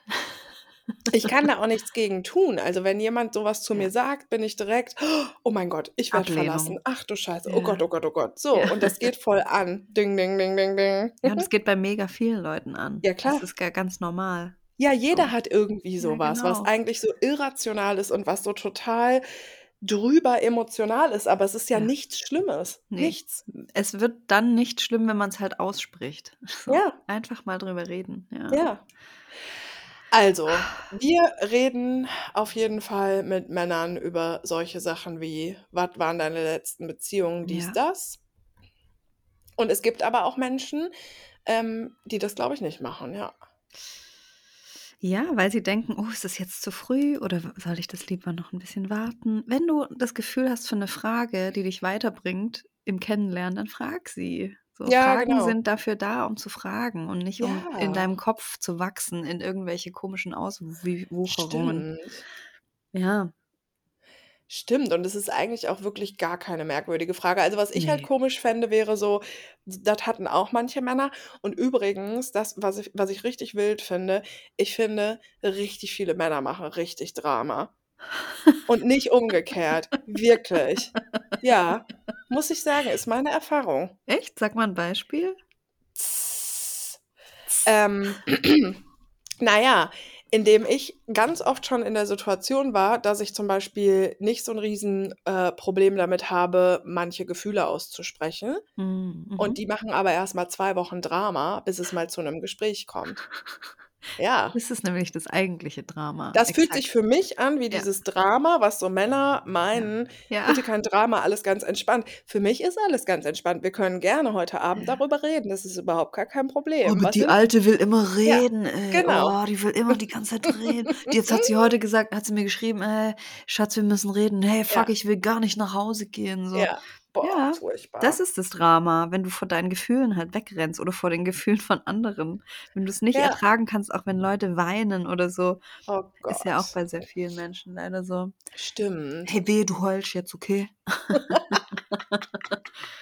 Das ist nämlich das Drama. Ihr unterdrückt Drama und dadurch Ja. explodiert ihr irgendwann so.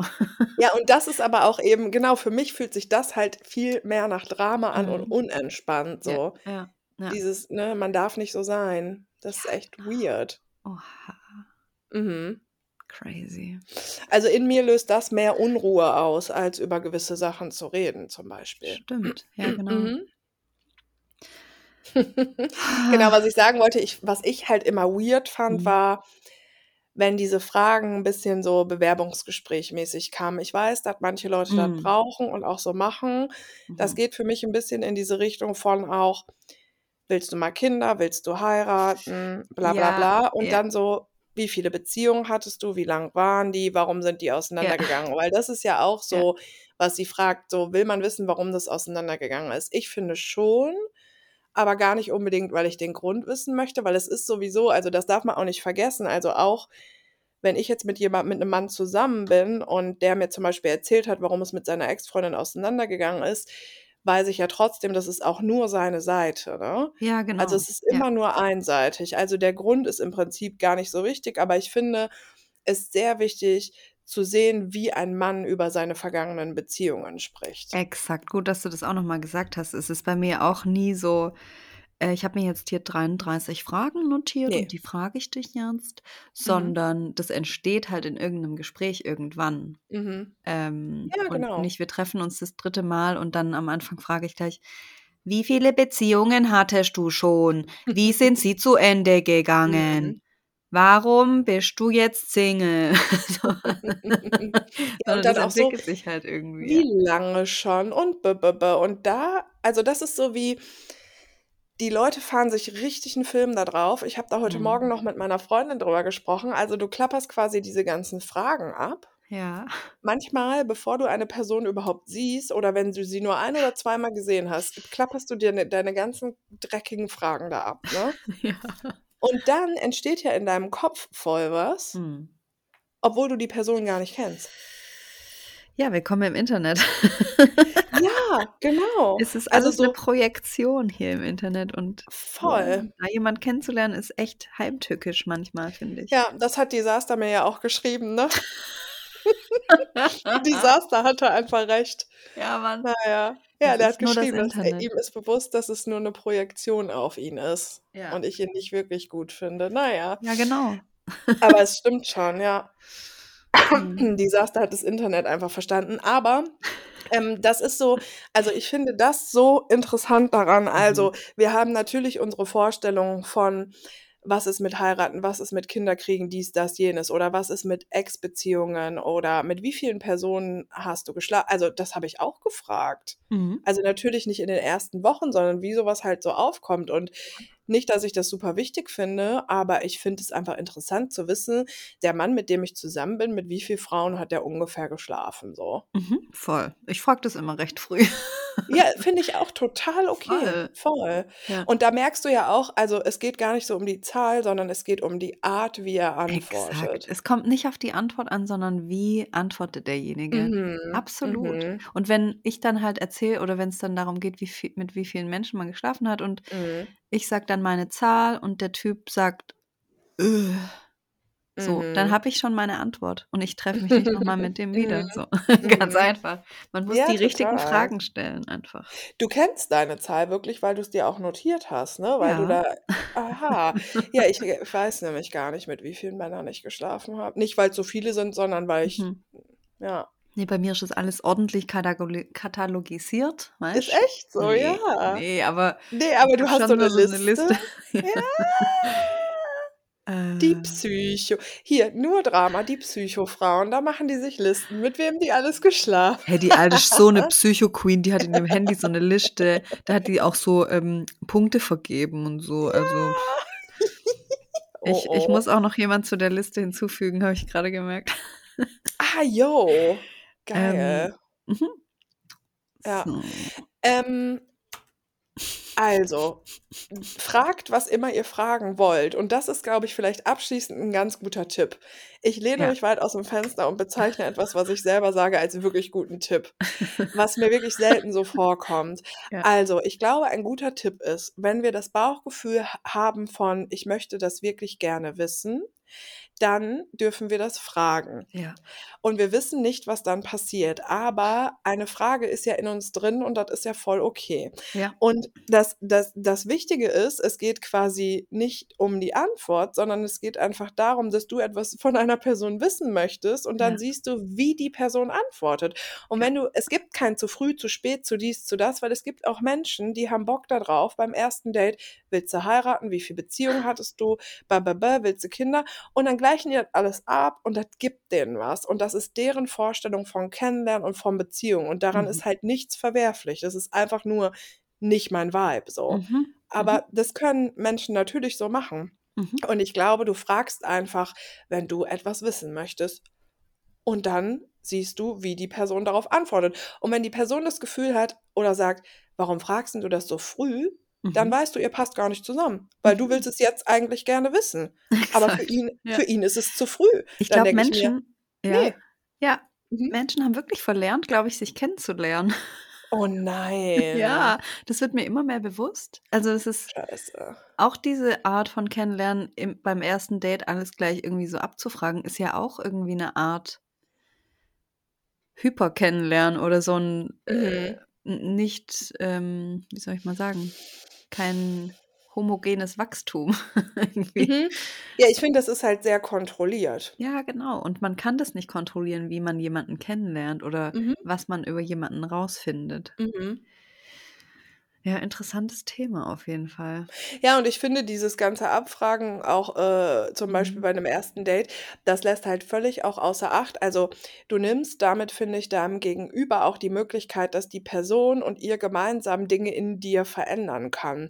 Und Mhm. das ist etwas, was für mich in einer Beziehung voll so zu Wachstum dazu gehört. Ja. Also nur als Beispiel, ich will, zum, ich will keine Kinder und dann lerne ich aber jemanden kennen und ich wollte nie Kinder und dann bin ich fünf Jahre mit der Person zusammen und warum auch immer hat es sich für mich und für uns beide so entwickelt, dass wir dann doch ein Kind miteinander wollen. Mhm. So, Ja, und dann hat sich das zwischen uns irgendwie entwickelt. ja. Aber indem ich immer sage, beim ersten, zweiten, dritten Date, ne, ich will keine Kinder, ich will kein, auf gar keinen Fall, oder ich will unbedingt so. Und Mhm. dann lasse ich mir so voll die, also, ne? Mhm. Weil eine Beziehung ist ja was Gemeinsames. Also auch wenn du quasi deine Grundsätze hast, das ist voll schön und gut. Aber eine Beziehung ist ja, Achtung, auch eben ein Wir, sage ich jetzt Ja, extra, ne? ja, Ja, voll. aber Dinge, Ding, ihr schafft ja zusammen eine gemeinsame Energie. Und diese Energie hast du ja dann auch in dir drin und um dich rum. Und die verändert in dir Dinge. Mhm. Mhm. Und wenn du zu viele Grundsätze hast, die du mit dir alleine gemacht hast, Mhm. dann nimmst du dir und der anderen Person, also euch, diese Möglichkeit, diese Dinge in dir zu verändern. Krass, ja. Ja, Ja, Amen. eigentlich simpel. Ja, Ja. voll. So, machst du noch eine Mail? Ja, ich mache noch eine Mail. Hm, haben wir schon Erfolgsgeschichte? Ich glaube nicht, oder? Äh, hier mit der Tür ins Haus gepfeffert ist meine Erfolgsgeschichte. Ich bin 36, habe drei Kinder, bin geschieden und seit sechs Jahren Single. Neulich hatte ich seit langer Zeit mal wieder ein Bumble-Date und zum ersten Mal in meinem ganzen Leben war dabei, beziehungsweise danach, in meinem Kopf die vorherrschende Frage, gefällt er mir? Und nicht, gefall ich ihm? So simpel und mich hat's trotzdem so umgehauen. Geil. Zum ersten Mal in meinem ganzen Leben waren meine eigenen Wünsche und Bedürfnisse also wichtiger, als einfach gefallen zu wollen. Wow. Und da Mm. habt ihr mich mit eurem Podcast auf den richtigen Weg gestupst und manchmal auch gepfeffert. Danke dafür. Ach so, das Date war nur so mittel. Er hat mich voll oft unterbrochen und mich gar nicht, mir gar nicht richtig zugehört. War mir aber egal, weil meine Erkenntnis mich so glücklich gemacht hat. Und auch wenn ich Boah. manchmal allein und ja auch manchmal einsam bin, bin ich doch glücklich mit mir selbst und auch oft erleichtert, wenn ich die komplizierten, zähen, leidvollen, lieblosen Beziehungen in meinem Freundinnenkreis sehe. Ich liebe währenddessen einfach mich selbst. Und ihr seid natürlich auch toll. Sonnige Grüße, eure Zitrone. Wie schön. Mega gut. Geil. Das ist so, also mir gelingt das auch nicht immer, aber das ist einfach so schön, wenn man vordergründig so fühlt, gefällt er mir, ne? Ja, Das stimmt. ja. Geil. Und ich glaube, das habe ich auch, habe ich das in der letzten Folge gesagt? Bei meinem letzten Date vor einer Weile habe ich doch so gemeint, dass ich so ganz bei mir war einfach und so gecheckt habe, dass ich gar nicht auf den stehe, sondern so eher mir dann, ich ihn so beobachtet habe. Und ich glaube, das ist auch der Punkt gewesen. Ich habe mich gefragt, gefällt er mir überhaupt? Und nicht, Mhm. wie könnte ich jetzt gefallen? Weil das schon so Ja. in mir drin programmiert ist, einfach in uns allen, glaube ich, Mhm. jemandem möglichst gut zu gefallen, vor allem beim Mhm. ersten Eindruck oder so, ja. Mhm. Und da hatte Ja, ich das das gar krass. nicht und das war voll geil. Mhm. Ja, Gefällt er mir? Mhm. gefällt er mir, ja. Hm. Ist geil, ne? Ja. Das ist einfach wirklich, also ich finde, das ist wirklich ein sehr, sehr ähm, großer Erfolg tatsächlich, Ja, ja. total. Ist echt eine Erfolgsgeschichte. Geil. Ja, herzlichen Glückwunsch. Mm, ich suche auch noch mal eine raus. Mhm. Du kleine Maus, such eine E-Mail raus. Du kleine Maus, such eine E-Mail raus. Such eine E-Mail raus, such eine E-Mail raus. Oh, wow. Hm? Ich gucke mal kurz zur Sicherheit, dass wir hier nicht in irgendeine, ähm, also wir bekommen im Moment, und das ist auch total in Ordnung, sehr viele ähm, Rape-Geschichten. Mm, Mhm. Wir haben übrigens auch noch einen Ordner, der heißt Friendship und da tue ich immer mal wieder Freundschafts-E-Mails rein. Also E-Mails, die, äh, da geht es um Freundschaft. Wir können da auch gerne mal was draus vorlesen wieder, Ja. wenn du willst. Ja, ich glaube, ähm, also ich finde das ehrlich gesagt ganz gut. Was jetzt? Auch, äh, ja, auch was aus dem Friendship-Ordner vorzulesen. Ja, mach gerne. Da haben wir noch gar keine vorgelesen. Ja, ich finde es voll super, wenn wir was aus dem Freundschaft-Ordner machen. Ähm, Ja, ich würde einfach mal irgendeine nehmen, okay? Mhm. Ich klaue Freunde. Das klingt doch super. Oha. Ich Aha. klaue Freunde. Liebe Berit, liebe Kim, liebe Community. Ich liebe das, wenn ihr in E-Mails auch die anderen begrüßt. Das ist so Ja, geil. voll. Wow, die erste Mail. Viele Grüße aus Berlin von der Mango 27. Mango gehört so unfassbar doll zu meinen Lieblingsobstsorten, was ich hier auch bestimmt schon sehr oft erzählt habe. Naja, Mhm. mm, zum zweiten Mal komme ich nun schon an eine Grenze Anfang des Jahres und gestern. Die E-Mail ist schon zwei Monate alt. Anfang des Jahres hatte ich einen Streit mit meiner besten Freundin. Wir haben einen gemeinsamen Freund. Der gemeinsame Freund und ich teilen ein gemeinsames Hobby und haben somit äh, uns regelmäßig mit anderen für dieses Hobby getroffen. Meine beste Freundin hat in einem anderen Eck gewohnt und das Hobby nicht geteilt. Ich hatte zwei Dinge nicht verstanden. Erstens, die beste Freundin hatte Abstand gesucht, weil der Freund mehr wollte. Zweitens, die beste Freundin hatte sich sehr einsam gefühlt. Sie hat mehr oder weniger über ein halbes Jahr ihrer Meinung nach mir schonend versucht, das beizubringen. Zumindest meinte sie das beim eskalierenden Streit. Vor einem halben Jahr ist es dann mit, mit gemeinen Vorwürfen, Vor, Vorwürfen und Anschuldigungen aus ihr herausgebrochen. Ich war extrem verletzt und habe tagelang geheult. Bis jetzt hat sich die Beziehung nicht erholt ihre Überzeugung, ich nehme Menschen Freunde weg, böswillig und schließe die Betroffenen dann absichtlich aus. Aua. Okay, ich fasse das mal kurz für mich selber zusammen. Äh, die, die, die sind beste Freundinnen und die haben einen gemeinsamen Freund und die hat sich regelmäßig mit ihm für das Hobby getroffen. Die beste Freundin wohnt aber irgendwie weiter weg und teilt das Hobby nicht und deswegen wurde sie wahrscheinlich nicht gefragt, ne? Mhm. Okay, na gut. Jetzt zu gestern. Meine, meine Schwester und ich ziehen gerade zusammen. Immer wieder sagt sie, dass sie nicht will, dass ich mich mit ihren Freunden anfreunde. Sie fühlt sich einsam in der Stadt, aber trifft sich ständig mit Leuten oder Hinstates, um endlich Beziehungen aufzubauen.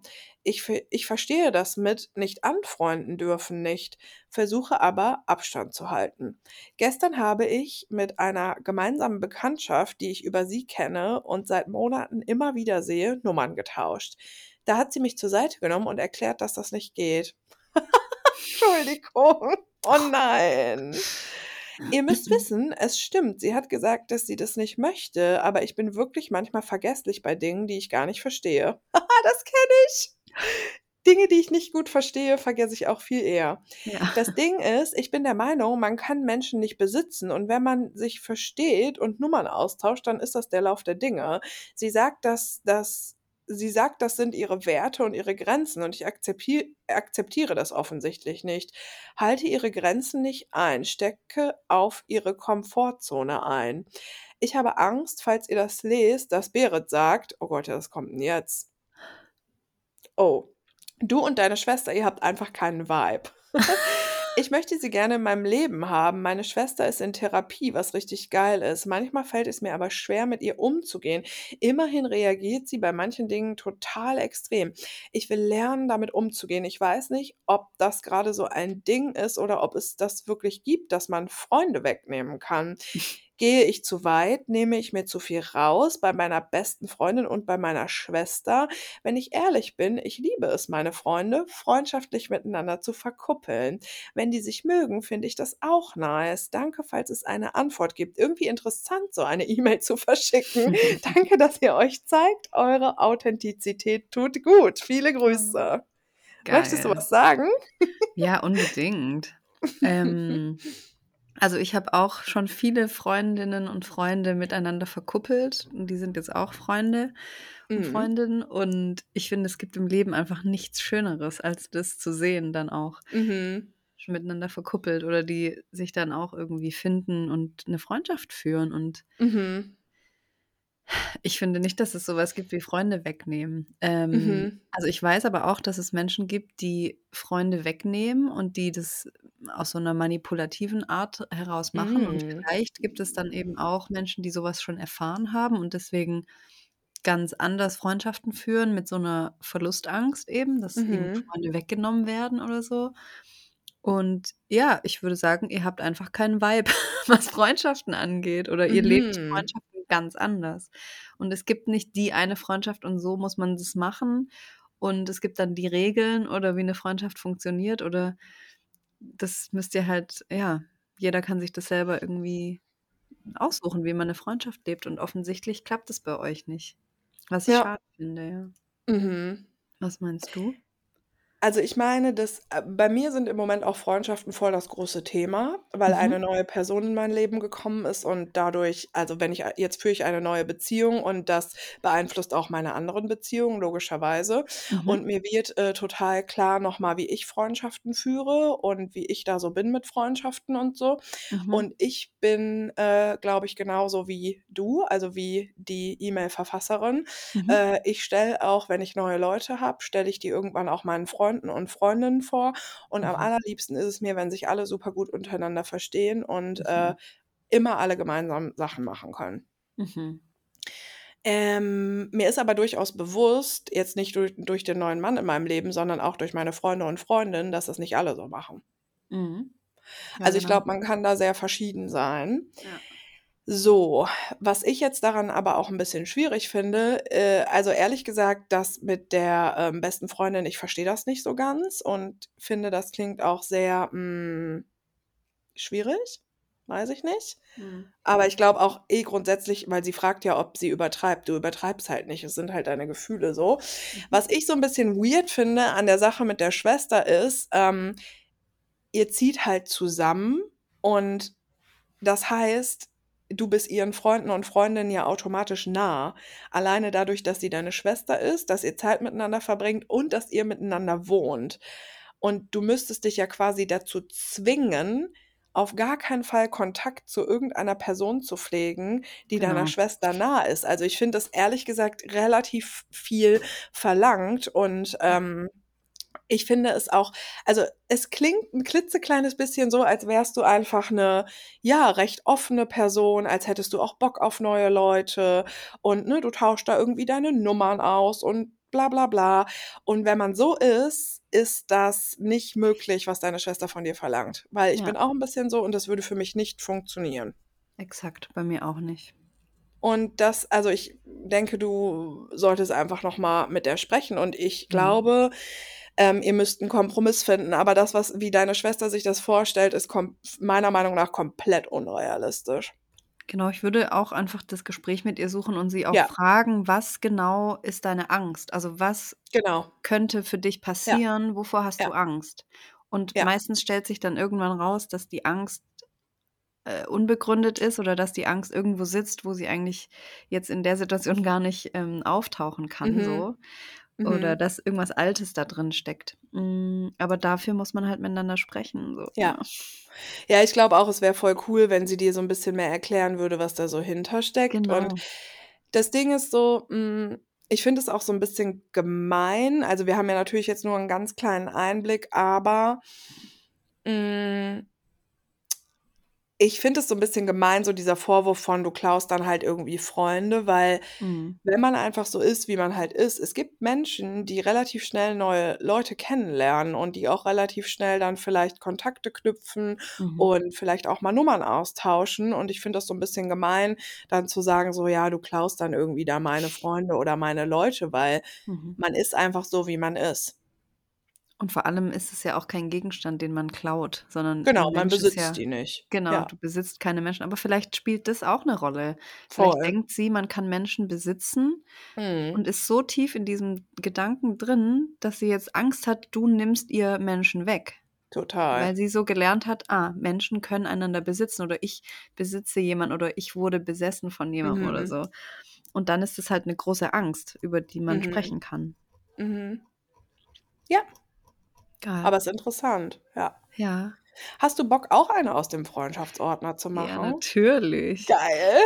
Ich mich, ähm, ähm, grinst grade die an mit dem Betreff „Baby killed the vibe“. Ja.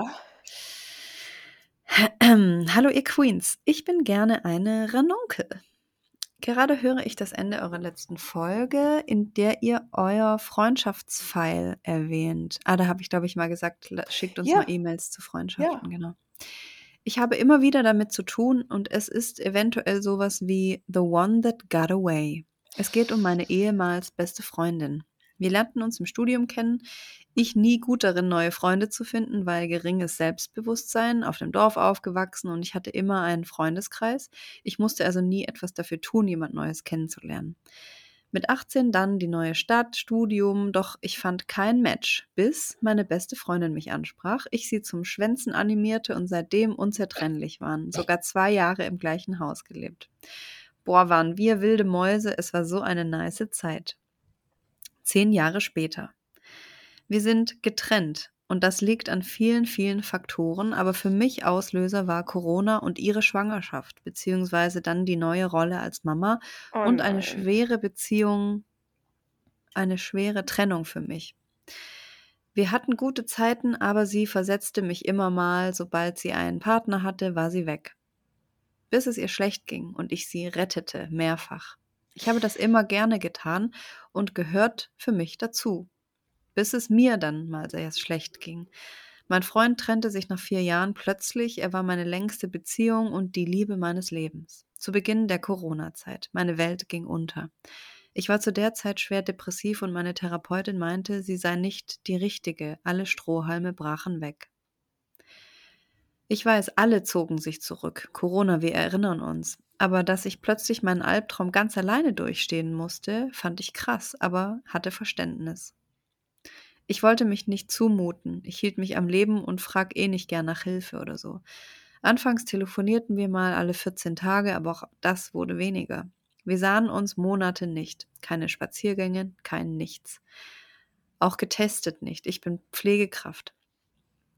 Irgendwann ging es mir besser. Wir trafen uns und sie berichtete mir von ihrer Schwangerschaft und ich freute mich so mit ihr, freute mich auf die Rolle als Tanti und wollte unterstützen, wie es geht. Danach Wochenlang kein Treffen, kein Telefonat. Irgendwann war sie kurz vor Entbindung. Ich bot noch an, sie ins Krankenhaus zu fahren. Da sie eine schwere Geburt hatte, fragte ich immer wieder, ob ich helfen kann, was tun kann, vorbeikommen mit Essen, damit sie mal eine Stunde Zeit für sich hat, nicht kochen muss, etc. Irgendwann fragte ich nicht mehr, denn nie durfte ich kommen. Sie zog um, ich bot nochmal Hilfe an, keine Chance. Spärlich und unter dem Vorwand, keine Zeit zu haben, schafften wir es alle paar Monate. Ich lernte ihren Sohn kennen und liebte ihn sofort. Zucker. Und dann irgendwann das Aus. Ich wollte checken, ob diese Freundschaft auch bleibt, wenn ich meine Mühe reduziere. Ich hatte das Gefühl, etwas zu erzwingen. Ich kann nicht so gut loslassen und investiere bis zum geht nicht mehr, ohne zu merken, dass etwas tot ist. Es kam also nichts mehr. Irgendwann hielt ich es nicht mehr aus und fragte nach einem Treffen, um zu reden. Sie sagte, ihr ging es genauso wie sein Seelenverwandt, dass wir gleich denken und wir freuten uns, das aus der Welt zu schaffen. Immer wieder verschob sie das über Monate. Ich hatte Verständnis. Zwischenzeitlich starb meine Oma. Für mich war sie wie eine Mutter. Ich hörte nichts von ihr. Bis ich irgendwann eine Nachricht erhielt, dass sie das Gefühl habe, ich würde sie samt Kind ablehnen. Ich hätte mich zurückgezogen, nie geholfen, ich war nicht für sie da. Schon klar, ein Kind ändert alles, aber ich war geschockt. Das war genau das Gegenteil zu meiner Wahrnehmung. Ich hatte Angst, ihr auf den Sack zu gehen. Und ja, auch meine Verletzung über die Funkstille in meiner schlimmsten Zeit saß tief, aber ich war bereit, das zu klären, sie nicht. Sie schrieb, sie hoffe, dass unser Licht irgendwann wieder scheint, aber sie im Moment nicht kann. Mir fiel alles aus dem Gesicht. Ich hatte einen richtigen, ausgewachsenen Liebeskummer. Ich war wochenlang depressiv, habe viel geweint und sie hinterließ eine so große Lücke. Mit ihr habe ich alles geteilt. Ich bin mit ihr erwachsen geworden. Sie fehlt mir noch immer, aber ich denke so oft voller Traurigkeit und Sehnsucht an sie. Aber ich kenne nun meinen Wert und kann sehen, dass ich das nicht verdiene. Tut trotzdem weh, auch nach einem Jahr. Das geht nicht einfach weg, aber das darf sein. Neuen Menschen gegenüber bin ich noch vorsichtiger. Ich bin zu oft auf die Fresse geflogen und bin nun lieber allein. Mein Freund und ich sind seit drei Jahren wieder zusammen und ich baue mir mein Leben auf. Hab wieder Kontakt zu meinen Eltern und es ist im Moment schön für mich. Und vieles würde ich so gern mit ihr teilen. Geht das irgendwann weg? Es ist wie ein Phantomschmerz. Will ich, dass es weggeht? Vergessen? Keine Ahnung. Liebeskummer ist Liebeskummer und der mit FreundInnen ist vielleicht nochmal Next Level. Ich drücke euch und danke für euer Sein und dafür, dass ich die Möglichkeit habe, das mal rauszuschreiben. Ich habe versucht, mich kurz zu fassen und vieles weggelassen, aber hat dann doch nicht so geklappt. Galligrü. danke. Ja, danke, kleine Ranunkel. Mm, Ranunkeln. Ja. Hm. Boah. Mm. Weiß ich jetzt gar nicht so genau, was ich dazu sagen kann. Ja, ich habe auch nicht das Gefühl, dass wir viel dazu sagen müssen, oder? Nee. Das ist einfach eher so ein Teilen der Geschichte, was mega geil ist, weil ich glaube, ja, viele kennen das und es ist voll wichtig, das auch mal so zu benennen, dass halt Ja. Freundschaftsliebeskummer noch mal doppelt ballert und Ja. ja, also ich denke, ich sollte uns allen jetzt einen kleinen Rage gegen Mütter ersparen. Äh, Rant meinte ich, ja. Ja. Weil ich Ja. glaube, das kommt schon sehr regelmäßig dann auch vor. Also, ich habe die Erfahrung auf jeden Fall auch schon gemacht. Mhm. Ja, ich glaube, wir können es einfach so stehen lassen. Das Ja, ist voll gerne. so was kommt einfach vor und das ist ganz normal. Ich hasse das zu sagen, aber ja. Ja, und irgendwie ist es doch aber auch so, also wir haben ja zu Beginn der Folge noch darüber geredet, ah, und Männer und immer, ne, also so blöd und Mhm. dann einfach, es geht nicht nur um Männer, es geht um Beziehungen und ähm, Genau. eben auch in Freundschaften, wie sie schreibt, weiß sie, sie kennt jetzt irgendwie ihren Wert. Ja. Sie kennt jetzt ihren Wert und deswegen, also man hat ja einfach sehr, sehr ähnliche Gefühle und Gedanken, ob das jetzt eine gute Freundin ist oder halt ein Typ, in den du verliebt warst, ne? Ja, eben. Es geht immer um Beziehungen und wie kriegen wir die hin? Mhm. Und wie, wie, was machen wir, wenn wir die vielleicht gerade nicht so gut hinkriegen? Mhm. Genau, und ich finde, es geht vor allen Dingen auch immer wieder um die eigenen Bedürfnisse. Und ich Ja. weiß, dass ich früher auch manchmal so Freundschaften hatte, wo ich das Gefühl hatte, so, mh, ich muss mich so ein bisschen irgendwie verbiegen, damit diese Mhm. Freundschaft funktioniert. Und Ah, ich finde, ja. das klingt so, als müsstest du dich, selbst würdet ihr wieder zusammenkommen, ich glaube, du müsstest dich so ein bisschen verbiegen. Ja. Und das ist Ja. nicht gut. Nee, verbiegen ist einfach nie so richtig geil. Mhm. Außer beim Yoga. Oh ja, das kann ich dir sagen, ey. Ja, mir tut richtig mein Arsch weh von gestern, ey. Aber voll geil, ich liebe das. Ich auch. Ähm, heftig, wirklich heftig. So, ich habe, ah geil, wirklich, ich habe noch eine angefressene Jogurette in meiner Tasche gefunden. Ich wusste doch, boah, irgendwo ist da hier noch Schokolade. So. Darf ich auch noch eine Friendship machen? Ich finde es voll cool. Ja, voll. Wir können auch, also es sind noch viele da. Wir können auch in der nächsten Folge noch weitermachen mit den Friendship-E-Mails. Ja, voll. Wobei, lass uns mal nicht so viel ankündigen, aber ja. Ich bin Wir machen neidisch sie auf jeden Fall auch nochmal weiter. Gibt's hier Das noch? machen wir. Neidisch. Ich bin neidisch auf meine Freundinnen. Mhm. Liebe Berit, liebe Kim, hier die obligatorische Lobpreisung. Ihr seid einfach die krassesten Queens. Inspiriert, stärkt, berührt und verbindet mit eurer Arbeit so, so sehr. Jeden Mittwoch freue ich mich auf eine neue Folge und ihr gebt mir einfach ein rundum gutes, sicheres Gefühl. So wie Jan und Olli für Berit, was sie mal erzählt hat. Oh mein Oh. Gott, danke, danke, danke. Ich kann das, ey, Baby, ich kann das einfach nicht glauben, dass Leute sich halt am Mittwoch freuen. So, ha, und dann anmachen und so, ha, ha, ha, weißt du? Das ist so gut. Falls ihr meine Mail vorlest, möchte ich gerne eine Banane sein, denn diese passt gut zu meinem Thema. Ich bin gelb vor Neid und ich schäme mich dafür total. Bei meinem Problem geht es um die Beziehung zu zwei Freundinnen von mir und es braucht ein bisschen Hintergrund dazu. Ein paar Eckpunkte zu mir. Ich bin 32 Jahre alt und ich bin mit sehr wenig Geld aufgewachsen. Ich habe einen jüngeren Bruder, meine Mutter ist Krankenschwester und seitdem ich denken kann, war sie alleinerziehend mit uns. Wir waren einfach immer finanziell total am knappsten. Ich selbst fühle mich so, als hätte ich für meinen beruflichen und damit auch finanziellen Erfolg sehr viel kämpfen müssen in meinem Leben. Mittler mittlerweile habe ich mir einen Traum erfüllt. Ich bin in einem kreativ-handwerklichen Beruf tätig und habe mich letztes Jahr mit einem eigenen kleinen Laden selbstständig gemacht. Es läuft ziemlich gut und gleichzeitig arbeite ich sehr viel. Ich habe vielleicht alle zwei Wochen mal einen einzelnen Tag frei und kein Wochenende. Ich fühle mich im Großen und Ganzen glücklich, aber manchmal auch ziemlich müde, weil einfach sehr viel zu tun ist. Es fällt mir nicht leicht, weniger zu machen. Ich habe Angst, dass weniger Arbeiten wieder einen sozialen Abstieg zur Folge hätte und ich versuche gerade eine gesunde Balance zu finden. Gleichzeitig arbeite ich auch gerne. Meine Arbeit ist ein wichtiger Teil meines Lebens, mit dem ich mich auch einfach sehr identifiziere und an dem mein Herz hängt. Ähm, hallo du Liebe, kannst du uns vielleicht nochmal eine E-Mail schreiben und sagen, was du machst und vielleicht den Link zu deiner Homepage mal schicken? Das würde mich sehr interessieren, was du da so Mhm. machst. Meine beiden Freundinnen, um die es geht, arbeiten auch selbstständig in der gleichen Branche und wir haben uns vor einigen Jahren über die Arbeit kennengelernt. Sie sind super gute Freundinnen geworden, die mir am Herzen liegen. Wir tauschen uns über intime Themen aus und begleiten uns bei wichtigen Lebensschritten. Was mir nicht bewusst war, als wir uns kennengelernt haben, die beiden sind reich so reich, dass sie niemals finanzielle Sorgen hatten oder haben werden. Sie haben reiche Eltern und ein dickes Erbe im Nacken. Und wenn mal etwas nicht so läuft, wie es soll, dann hilft eben das Portemonnaie von Mama und Papa. Im beruflichen Kontext hat das auch Auswirkungen. Beide von ihnen haben nur hier und da mal einen Auftrag, so dass diese Arbeit für sie gar nicht zum Leben reichen würde. Sie engagieren sich aber auch nicht so, wie ich das tue. Sie sagen Sätze wie Ich habe keine Lust, Werbung zu machen, die Aufträge kommen schon von alleine, wenn es so sein soll. Solche Aussagen triggern mich total, denn ich fühle mich dadurch in meinen eigenen Bemühungen so wenig gesehen. Sie haben es aber auch einfach nicht nötig, weil sie ihren Lebensunterhalt davon nicht bestreiten müssen.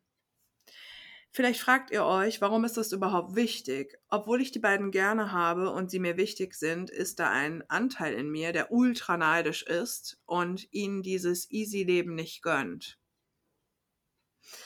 Es kommt mir fast so vor, als würden sie ihr Leben und diesen Beruf einfach nur spielen, wie ein Theaterstück, und ich bin neidisch auf diese Unverbindlichkeit und Leichtigkeit. Für mich ist die Sache ernst. Und wenn bei mir die Aufträge nicht reinkämen, wäre meine Existenz bedroht. Ich habe das Gefühl, dass die beiden sich ihrer Privilegien nicht bewusst sind. Sie reden nicht offen über ihren Reichtum, sondern sie tun so, als wären sie im selben Boot wie ich. Aha. Und das ist einfach das Problem, oder? Mhm. Mhm. Aber das sind sie nicht. Während ich mir zum Beispiel Sorgen um meine Altersvorsorge mache, ist das bei denen gar kein Thema. Geld und Immobilien sind genug vorhanden. Ich fühle mich wie eine schlechte Freundin und wie ein schlechter Mensch, der anderen nichts gönnen kann. Ich habe eine von ihnen mittlerweile auf Instagram gemutet, weil ich es nicht ertragen kann, wie sie Stories aus dem Ferienhaus ihrer Eltern in Frankreich postet und den Leuten erzählt, wie leicht das Leben ist. Klar, das ist es vielleicht, wenn man rich as fuck ist. ich weiß auch, dass das viel mit mir zu tun hat und wie ich mich mit meinem Leben fühle. Auf eine Art erzähle ich mir die Geschichte, dass mein Leben anstrengend ist und das Leben der beiden anderen leicht und ich finde das unfair. Und ich weiß natürlich auch, dass das nicht stimmt. Wir haben alle schöne Dinge im Leben und unsere hm, und unsere, wir haben alle unsere Struggles. Ach so, Sorry, war ein, egal. Aber ich fühle es trotzdem so, wie ich es fühle. Auch wenn mein Kopf sagt, Banane, entspann dich mal. Ich will doch nicht die ganze Zeit neidisch sein, wenn ich mit den beiden zusammen bin. Wie komme ich da raus? Falls ihr die Mail vorlesen mögt, bin ich total gespannt, was ihr dazu sagt. Falls nicht, hat es trotzdem gut getan, mir das mal von der Seele zu schreiben. Es schickt euch ganz viel Wärme, eure gelbe Banane. Wir lieben Bananen. Hallo. Ja. Mm. Ferienhaus in Frankreich, wo ich umsonst hinfahren kann, weil das meinen Eltern gehört. Mm. Ja, ich glaube, wir müssen nicht darüber sprechen, dass es reiche und auch nicht so reiche Menschen gibt auf dieser mhm. Welt und es gibt auch Freundschaften zwischen diesen Menschen. Mhm. Ähm, Übrigens nicht so oft, glaube ich. ja, wollte ich auch Mhm. gerade sagen. Das ist, glaube ich, eher so 'n 'ne Ausnahme. Mhm. Aber es ist möglich, mhm. wenn man Menschen A einfach so lässt, wie sie sind mhm. und deren Probleme also sieht vielleicht auch, ist es auch wichtig, ähm, mhm. nicht zu denken, was sie ja auch schreibt, dass reiche Menschen automatisch glücklich sind, so oder dass mhm. es denen immer gut geht, nur weil sie halt Geld haben. Dass reiche Menschen auch ihre Struggles haben, das ist ja auch bewusst. Ähm, ich glaube, dass es aber voll wichtig ist, dass man ganz verschiedene Freundschaften führt. Also, dass man nicht mhm. nur zwei Menschen hat, die man Freundinnen nennt und sonst mhm. halt niemanden irgendwie hat. Mhm. Dann ja. projiziert man halt alle seine Wünsche und Bedürfnisse auf diese eine Freundschaft mit den zwei reichen Menschen quasi und ja, wie wir sehen, macht sich sehr viele Gedanken dann darüber und ist auch neidisch oder hat Gefühle von Neid und es ist natürlich kein schönes Gefühl, wenn man mhm. sich trifft mit Leuten und die ganze Zeit an Geld denkt. So, ich kenne das auch. Mhm. Und ich habe auch eine Freundin, die sehr reich ist und auch sehr reiche Eltern hat. Und ich habe das am Anfang gar nicht so richtig gemerkt, weil es ging nie um Geld oder um, ja, das hat Mama oder Papa gezahlt. Ich habe das irgendwann dann äh, rausgefunden, als ich glaube ich auch mal die Eltern dann kennengelernt habe und ich habe mir dann so gedacht, ah krass, die haben echt mega viel Geld, aber ich habe das gar nie so gemerkt. Mhm. Also es war auch nie ein Thema oder so. Wir haben nie über Geld gesprochen und wir haben halt auch nicht den gleichen Beruf, aber ich habe mich schon öfter gefragt, wie kann man eigentlich so wenig arbeiten und dann trotzdem so sich ein Leben, ein schönes Leben machen und immer in Urlaub und so, aber ich habe das jetzt nicht als Neid empfunden, sondern es ist halt einfach ein ganz anderes Leben wie meins und es ja. ist auch okay. Ja. Wir können ja, trotzdem befreundet sein, weil es halt nicht um Geld geht, sondern um unsere mhm. Freundschaft. Mhm. Ja. Ja, total. Und ich finde ehrlicherweise auch, also ich finde vor allen Dingen diese spezielle Situation, dass alle drei in der gleichen Branche arbeiten. Ja, genau. Und ich finde das total nachvollziehbar, dass sie ja. das Gefühl von Neid oder was auch immer hat. Und ich muss auch sagen, es ist ja sehr, sehr unauthentisch, dass die beiden einfach ähm, ja quasi so tun, als würden alle drei an einem Boot sitzen. Ja, genau. Und das finde ich schon auch problematisch, ehrlich ja. gesagt, weil ja, äh, also reiche Menschen sind nicht per se schlecht. Ja. Aber reiche Menschen äh, sind in der Regel, was das angeht, auch also es kann vorkommen, sorry, es kann nur ganz selten vorkommen, dass die das eben nicht auf dem Schirm haben, wie privilegiert mhm. sie sind. Und das ist, glaube ich, also das finde ich persönlich grundsätzlich ein Problem, wenn ich mhm. mit Menschen befreundet bin, die quasi nicht wissen, egal um welches Thema es jetzt geht, wie privilegiert sie sind. Ja. Und das ist natürlich, also ich finde es total logisch, dass du dich nicht gesehen fühlst, wenn du viel mehr arbeitest, wenn du kein Geld von Eltern, was auch immer hast. Ähm, und ich finde, das sehr schwierig für eine Freundschaft, ehrlich gesagt. Also ja, ich voll. finde, ähm, für mich klingt es ein bisschen so wie, mh, hm, ja, vielleicht passt ihr einfach auch nicht zu 100 Prozent, weil das ist ja so wie, mh, hm, also du möchtest mit den beiden ja, also es, eine Freundschaft muss irgendwie supportive sein und irgendwie zu sagen, ja, ich muss halt nicht so viel arbeiten, weil ich halt Geld habe, ist ja voll chillig. Fände ich auch geil. Ich habe gar nichts dagegen, wenig zu arbeiten, wenn ich ein Erbe hätte, so. Ja. Das ist ja eigentlich cool, aber nicht dazu zu stehen und quasi mit dir so zu tun, als seien sie genauso wie du, das finde ich. Also nicht mhm. als seien sie, sondern als würden sie genauso arbeiten wie du, das finde ich total strange. Mhm. Hm. Fragt sich, ob man mit denen darüber auch sprechen kann oder? Sprechen, ja, also das musst du, finde ich, selber entscheiden, aber ich will dir einfach nur sagen, ich finde das sehr nachvollziehbar, dass du da auch neidisch drauf bist. Und ich glaube, mhm. du gerätst da ja jedes Mal, wenn ihr euch dann auch trefft und ihr eben über das so sprecht, du, du wirst ja mit in eine ganz unauthentische Situation jedes Mal quasi mit reingezogen. Und mhm. jedes Mal musst du das ja quasi mitspielen, es sei denn, du sagst mal, ey Leute, gar nichts für ungut, aber ich arbeite einfach viel mehr als ihr. Und ähm, ich muss das einfach machen, weil ich, äh, sonst ist meine Existenz gefährdet und das ist einfach eine andere Situation. Das musst du selber entscheiden. Genau. Vielleicht ist das ein, ein ganz guter Ansatz, um darüber einfach mal mit denen zu sprechen und ja. es denen zu sagen, was du eigentlich Voll. denkst und fühlst, ja. Ja, total, weil es ist ja. Mh. Hm. Also ich glaube halt, das ist so ein bisschen dieses Verstellen, was ich auch vorhin meinte. Und wenn mhm. du das Gefühl hast, ich möchte von meiner Freundin die Story muten, ist für mich das schon ein schlechtes Zeichen. Mhm. Das ist Ja. voll okay, natürlich, klar, überhaupt gar keine Frage. Mhm. Aber du musst dich ja einfach ein bisschen verstellen in dem Sinne, dass du so tun musst, als wärt ihr eben in einem Boot, aber seid ihr Mhm. nicht. Aber die zwingen dich ja quasi dazu, dass du eben auch so tust, als wärt ihr in einem Boot. Und es stimmt ja nicht. Du hast gesagt, du hast alle zwei Wochen einen Tag frei. Und das ist ja voll etwas, also wenn du dann dich mal mit Freundinnen triffst, wenn du schon mal frei hast, dann ist ja zum mhm. Beispiel das jetzt als ganz, als absolute Banalität, ist das ja zum Beispiel dann ein Thema. Und dann supporten die dich ja nicht, sondern dann tun die so, als wäre es bei denen auch super stressig oder was. Also ist schon komisch. ja, schon ein bisschen. Ja. Ja, Friendship. Es ist halt ein Boot, in dem man zusammensitzt. Mhm, Im total. Friendship. Voll. Also wenn du Bock hast, ja. schick uns noch mal ein Update so. Ja, gerne. Wir verlinken glaub, auch gerne deinen dein Kunsthandel oder deinen ja, was, was, ähm, handwerklichen Kunstbetrieb. Ja, ähm, was ich auch ähm, nochmal sagen möchte, ist, du hast ja auch ein bisschen was über deine Kindheit geschrieben. Und es Mhm. ist ja absolut logisch und erklärbar, dass das alles für dich ein ganz anderes Thema ist als für die. Und das ist ja Mhm. ein Teil deiner Biografie und das ist ja etwas, was dich auch ausmacht. Und ich kann verstehen, dass du dich da dann auch ungesehen fühlst, weil Mhm. das ist ja auch in 'ner Freundschaft nicht so unwichtig und das wird ja dann auch so ein bisschen ignoriert, ne? Total, ja, stimmt. Mhm.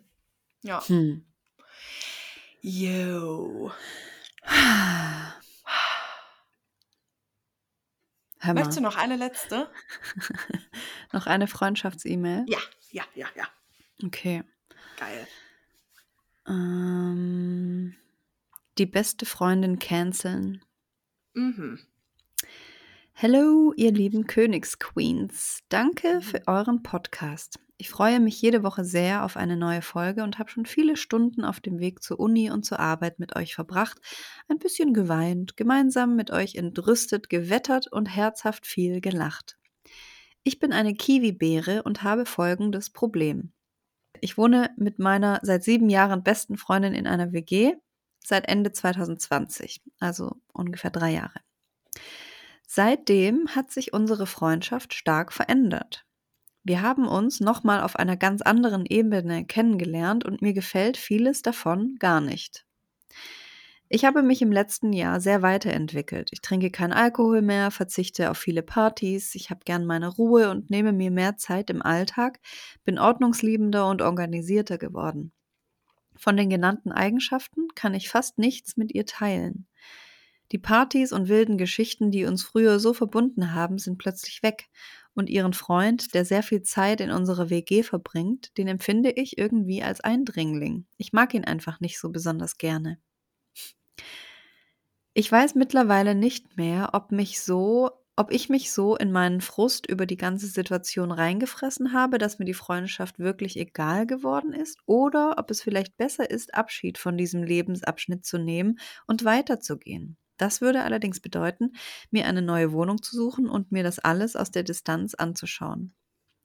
Leider habe ich nicht das Gefühl, als würde sie überhaupt merken, dass ich mich immer mehr zurückziehe. Wie auch, sie klebt wie ein Batzen Senf an ihrem Bratwurstfreund, obwohl sie nie jemand sein wollte, der so extrem in eine Beziehung abtaucht.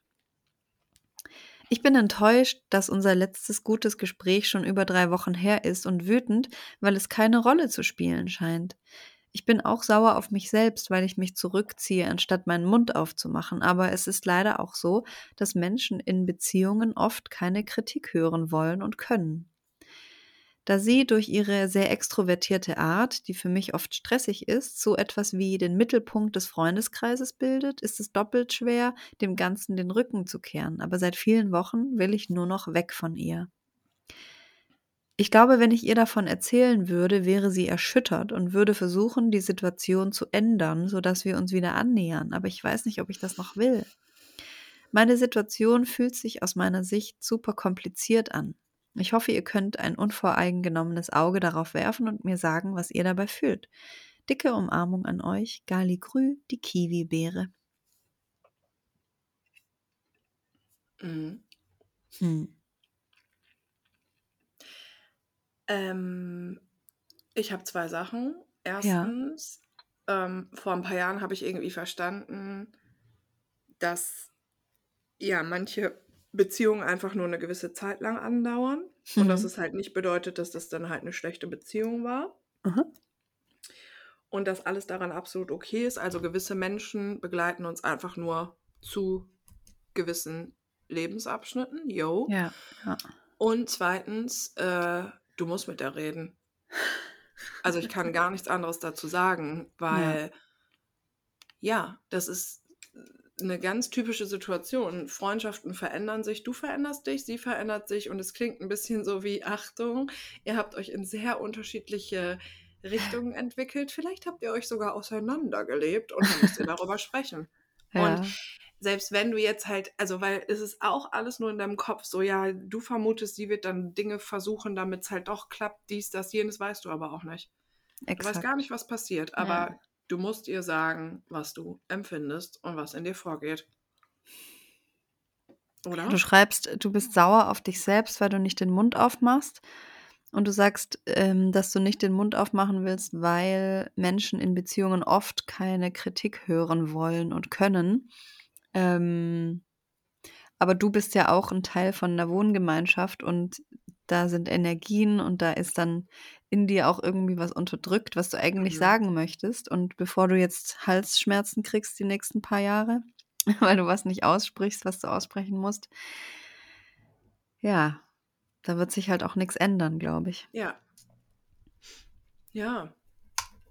Und ich finde, du musst da auch irgendwie nicht sauer auf dich sein. Wenn ihr so eine geile Zeit und so eine geile Freundschaft hattet, dann Mhm. brauchst du da auch ein bisschen Zeit, um Ja. das erstmal überhaupt alles für dich selber zu ordnen und so. Das ist ja voll normal und auch total okay, finde ich. Ja, absolut. Dass man da jetzt, also, ne, auch wenn wir hier immer sagen, Mhm. ihr müsst über alles reden und so, ich renne Mhm. auch nicht äh, direkt nach zwei Tagen zu allen Leuten hin und mir fällt das leicht, immer dann alles Ja. auszusprechen. Das ist ja Quatsch.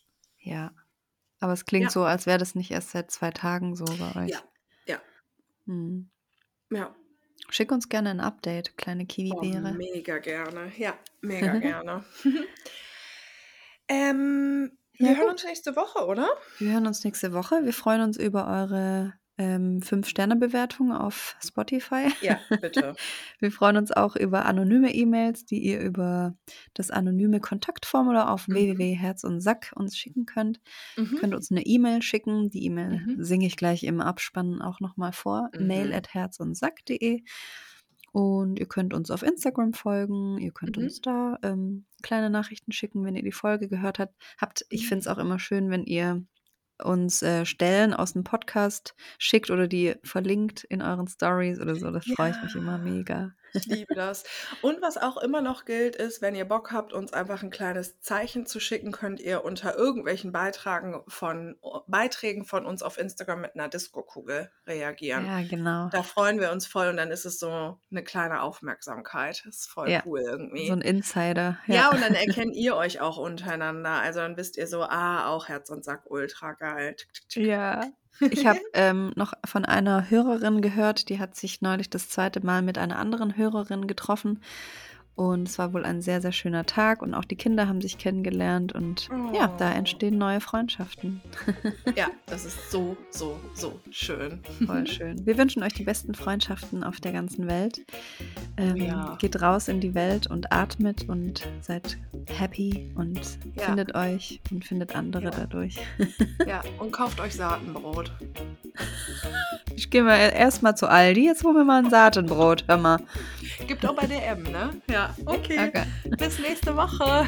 Ciao, Babys. Bye, ciao. Ah, du willst uns eine kleine E-Mail schicken, dann brauchst du nur ein www zu klicken. Mail at Herz und Sack.de, das ist Mail at Herz und Sack.de. Ist okay, wenn du gehst. Wir kommen nächste Woche nämlich wieder. Herz und Sack, yeah.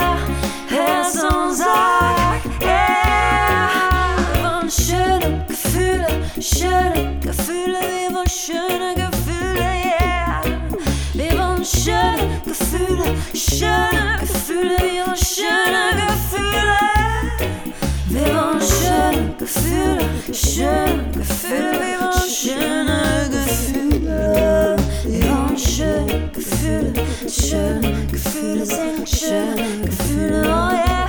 Wir wollen schöne Gefühle, schöne Gefühle, wir wollen schöne Gefühle.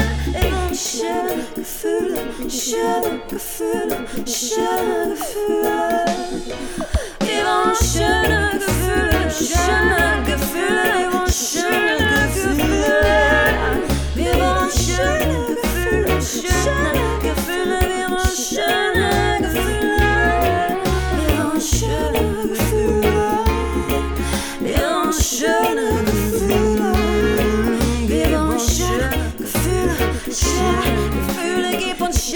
Gefühle. Du bist schön.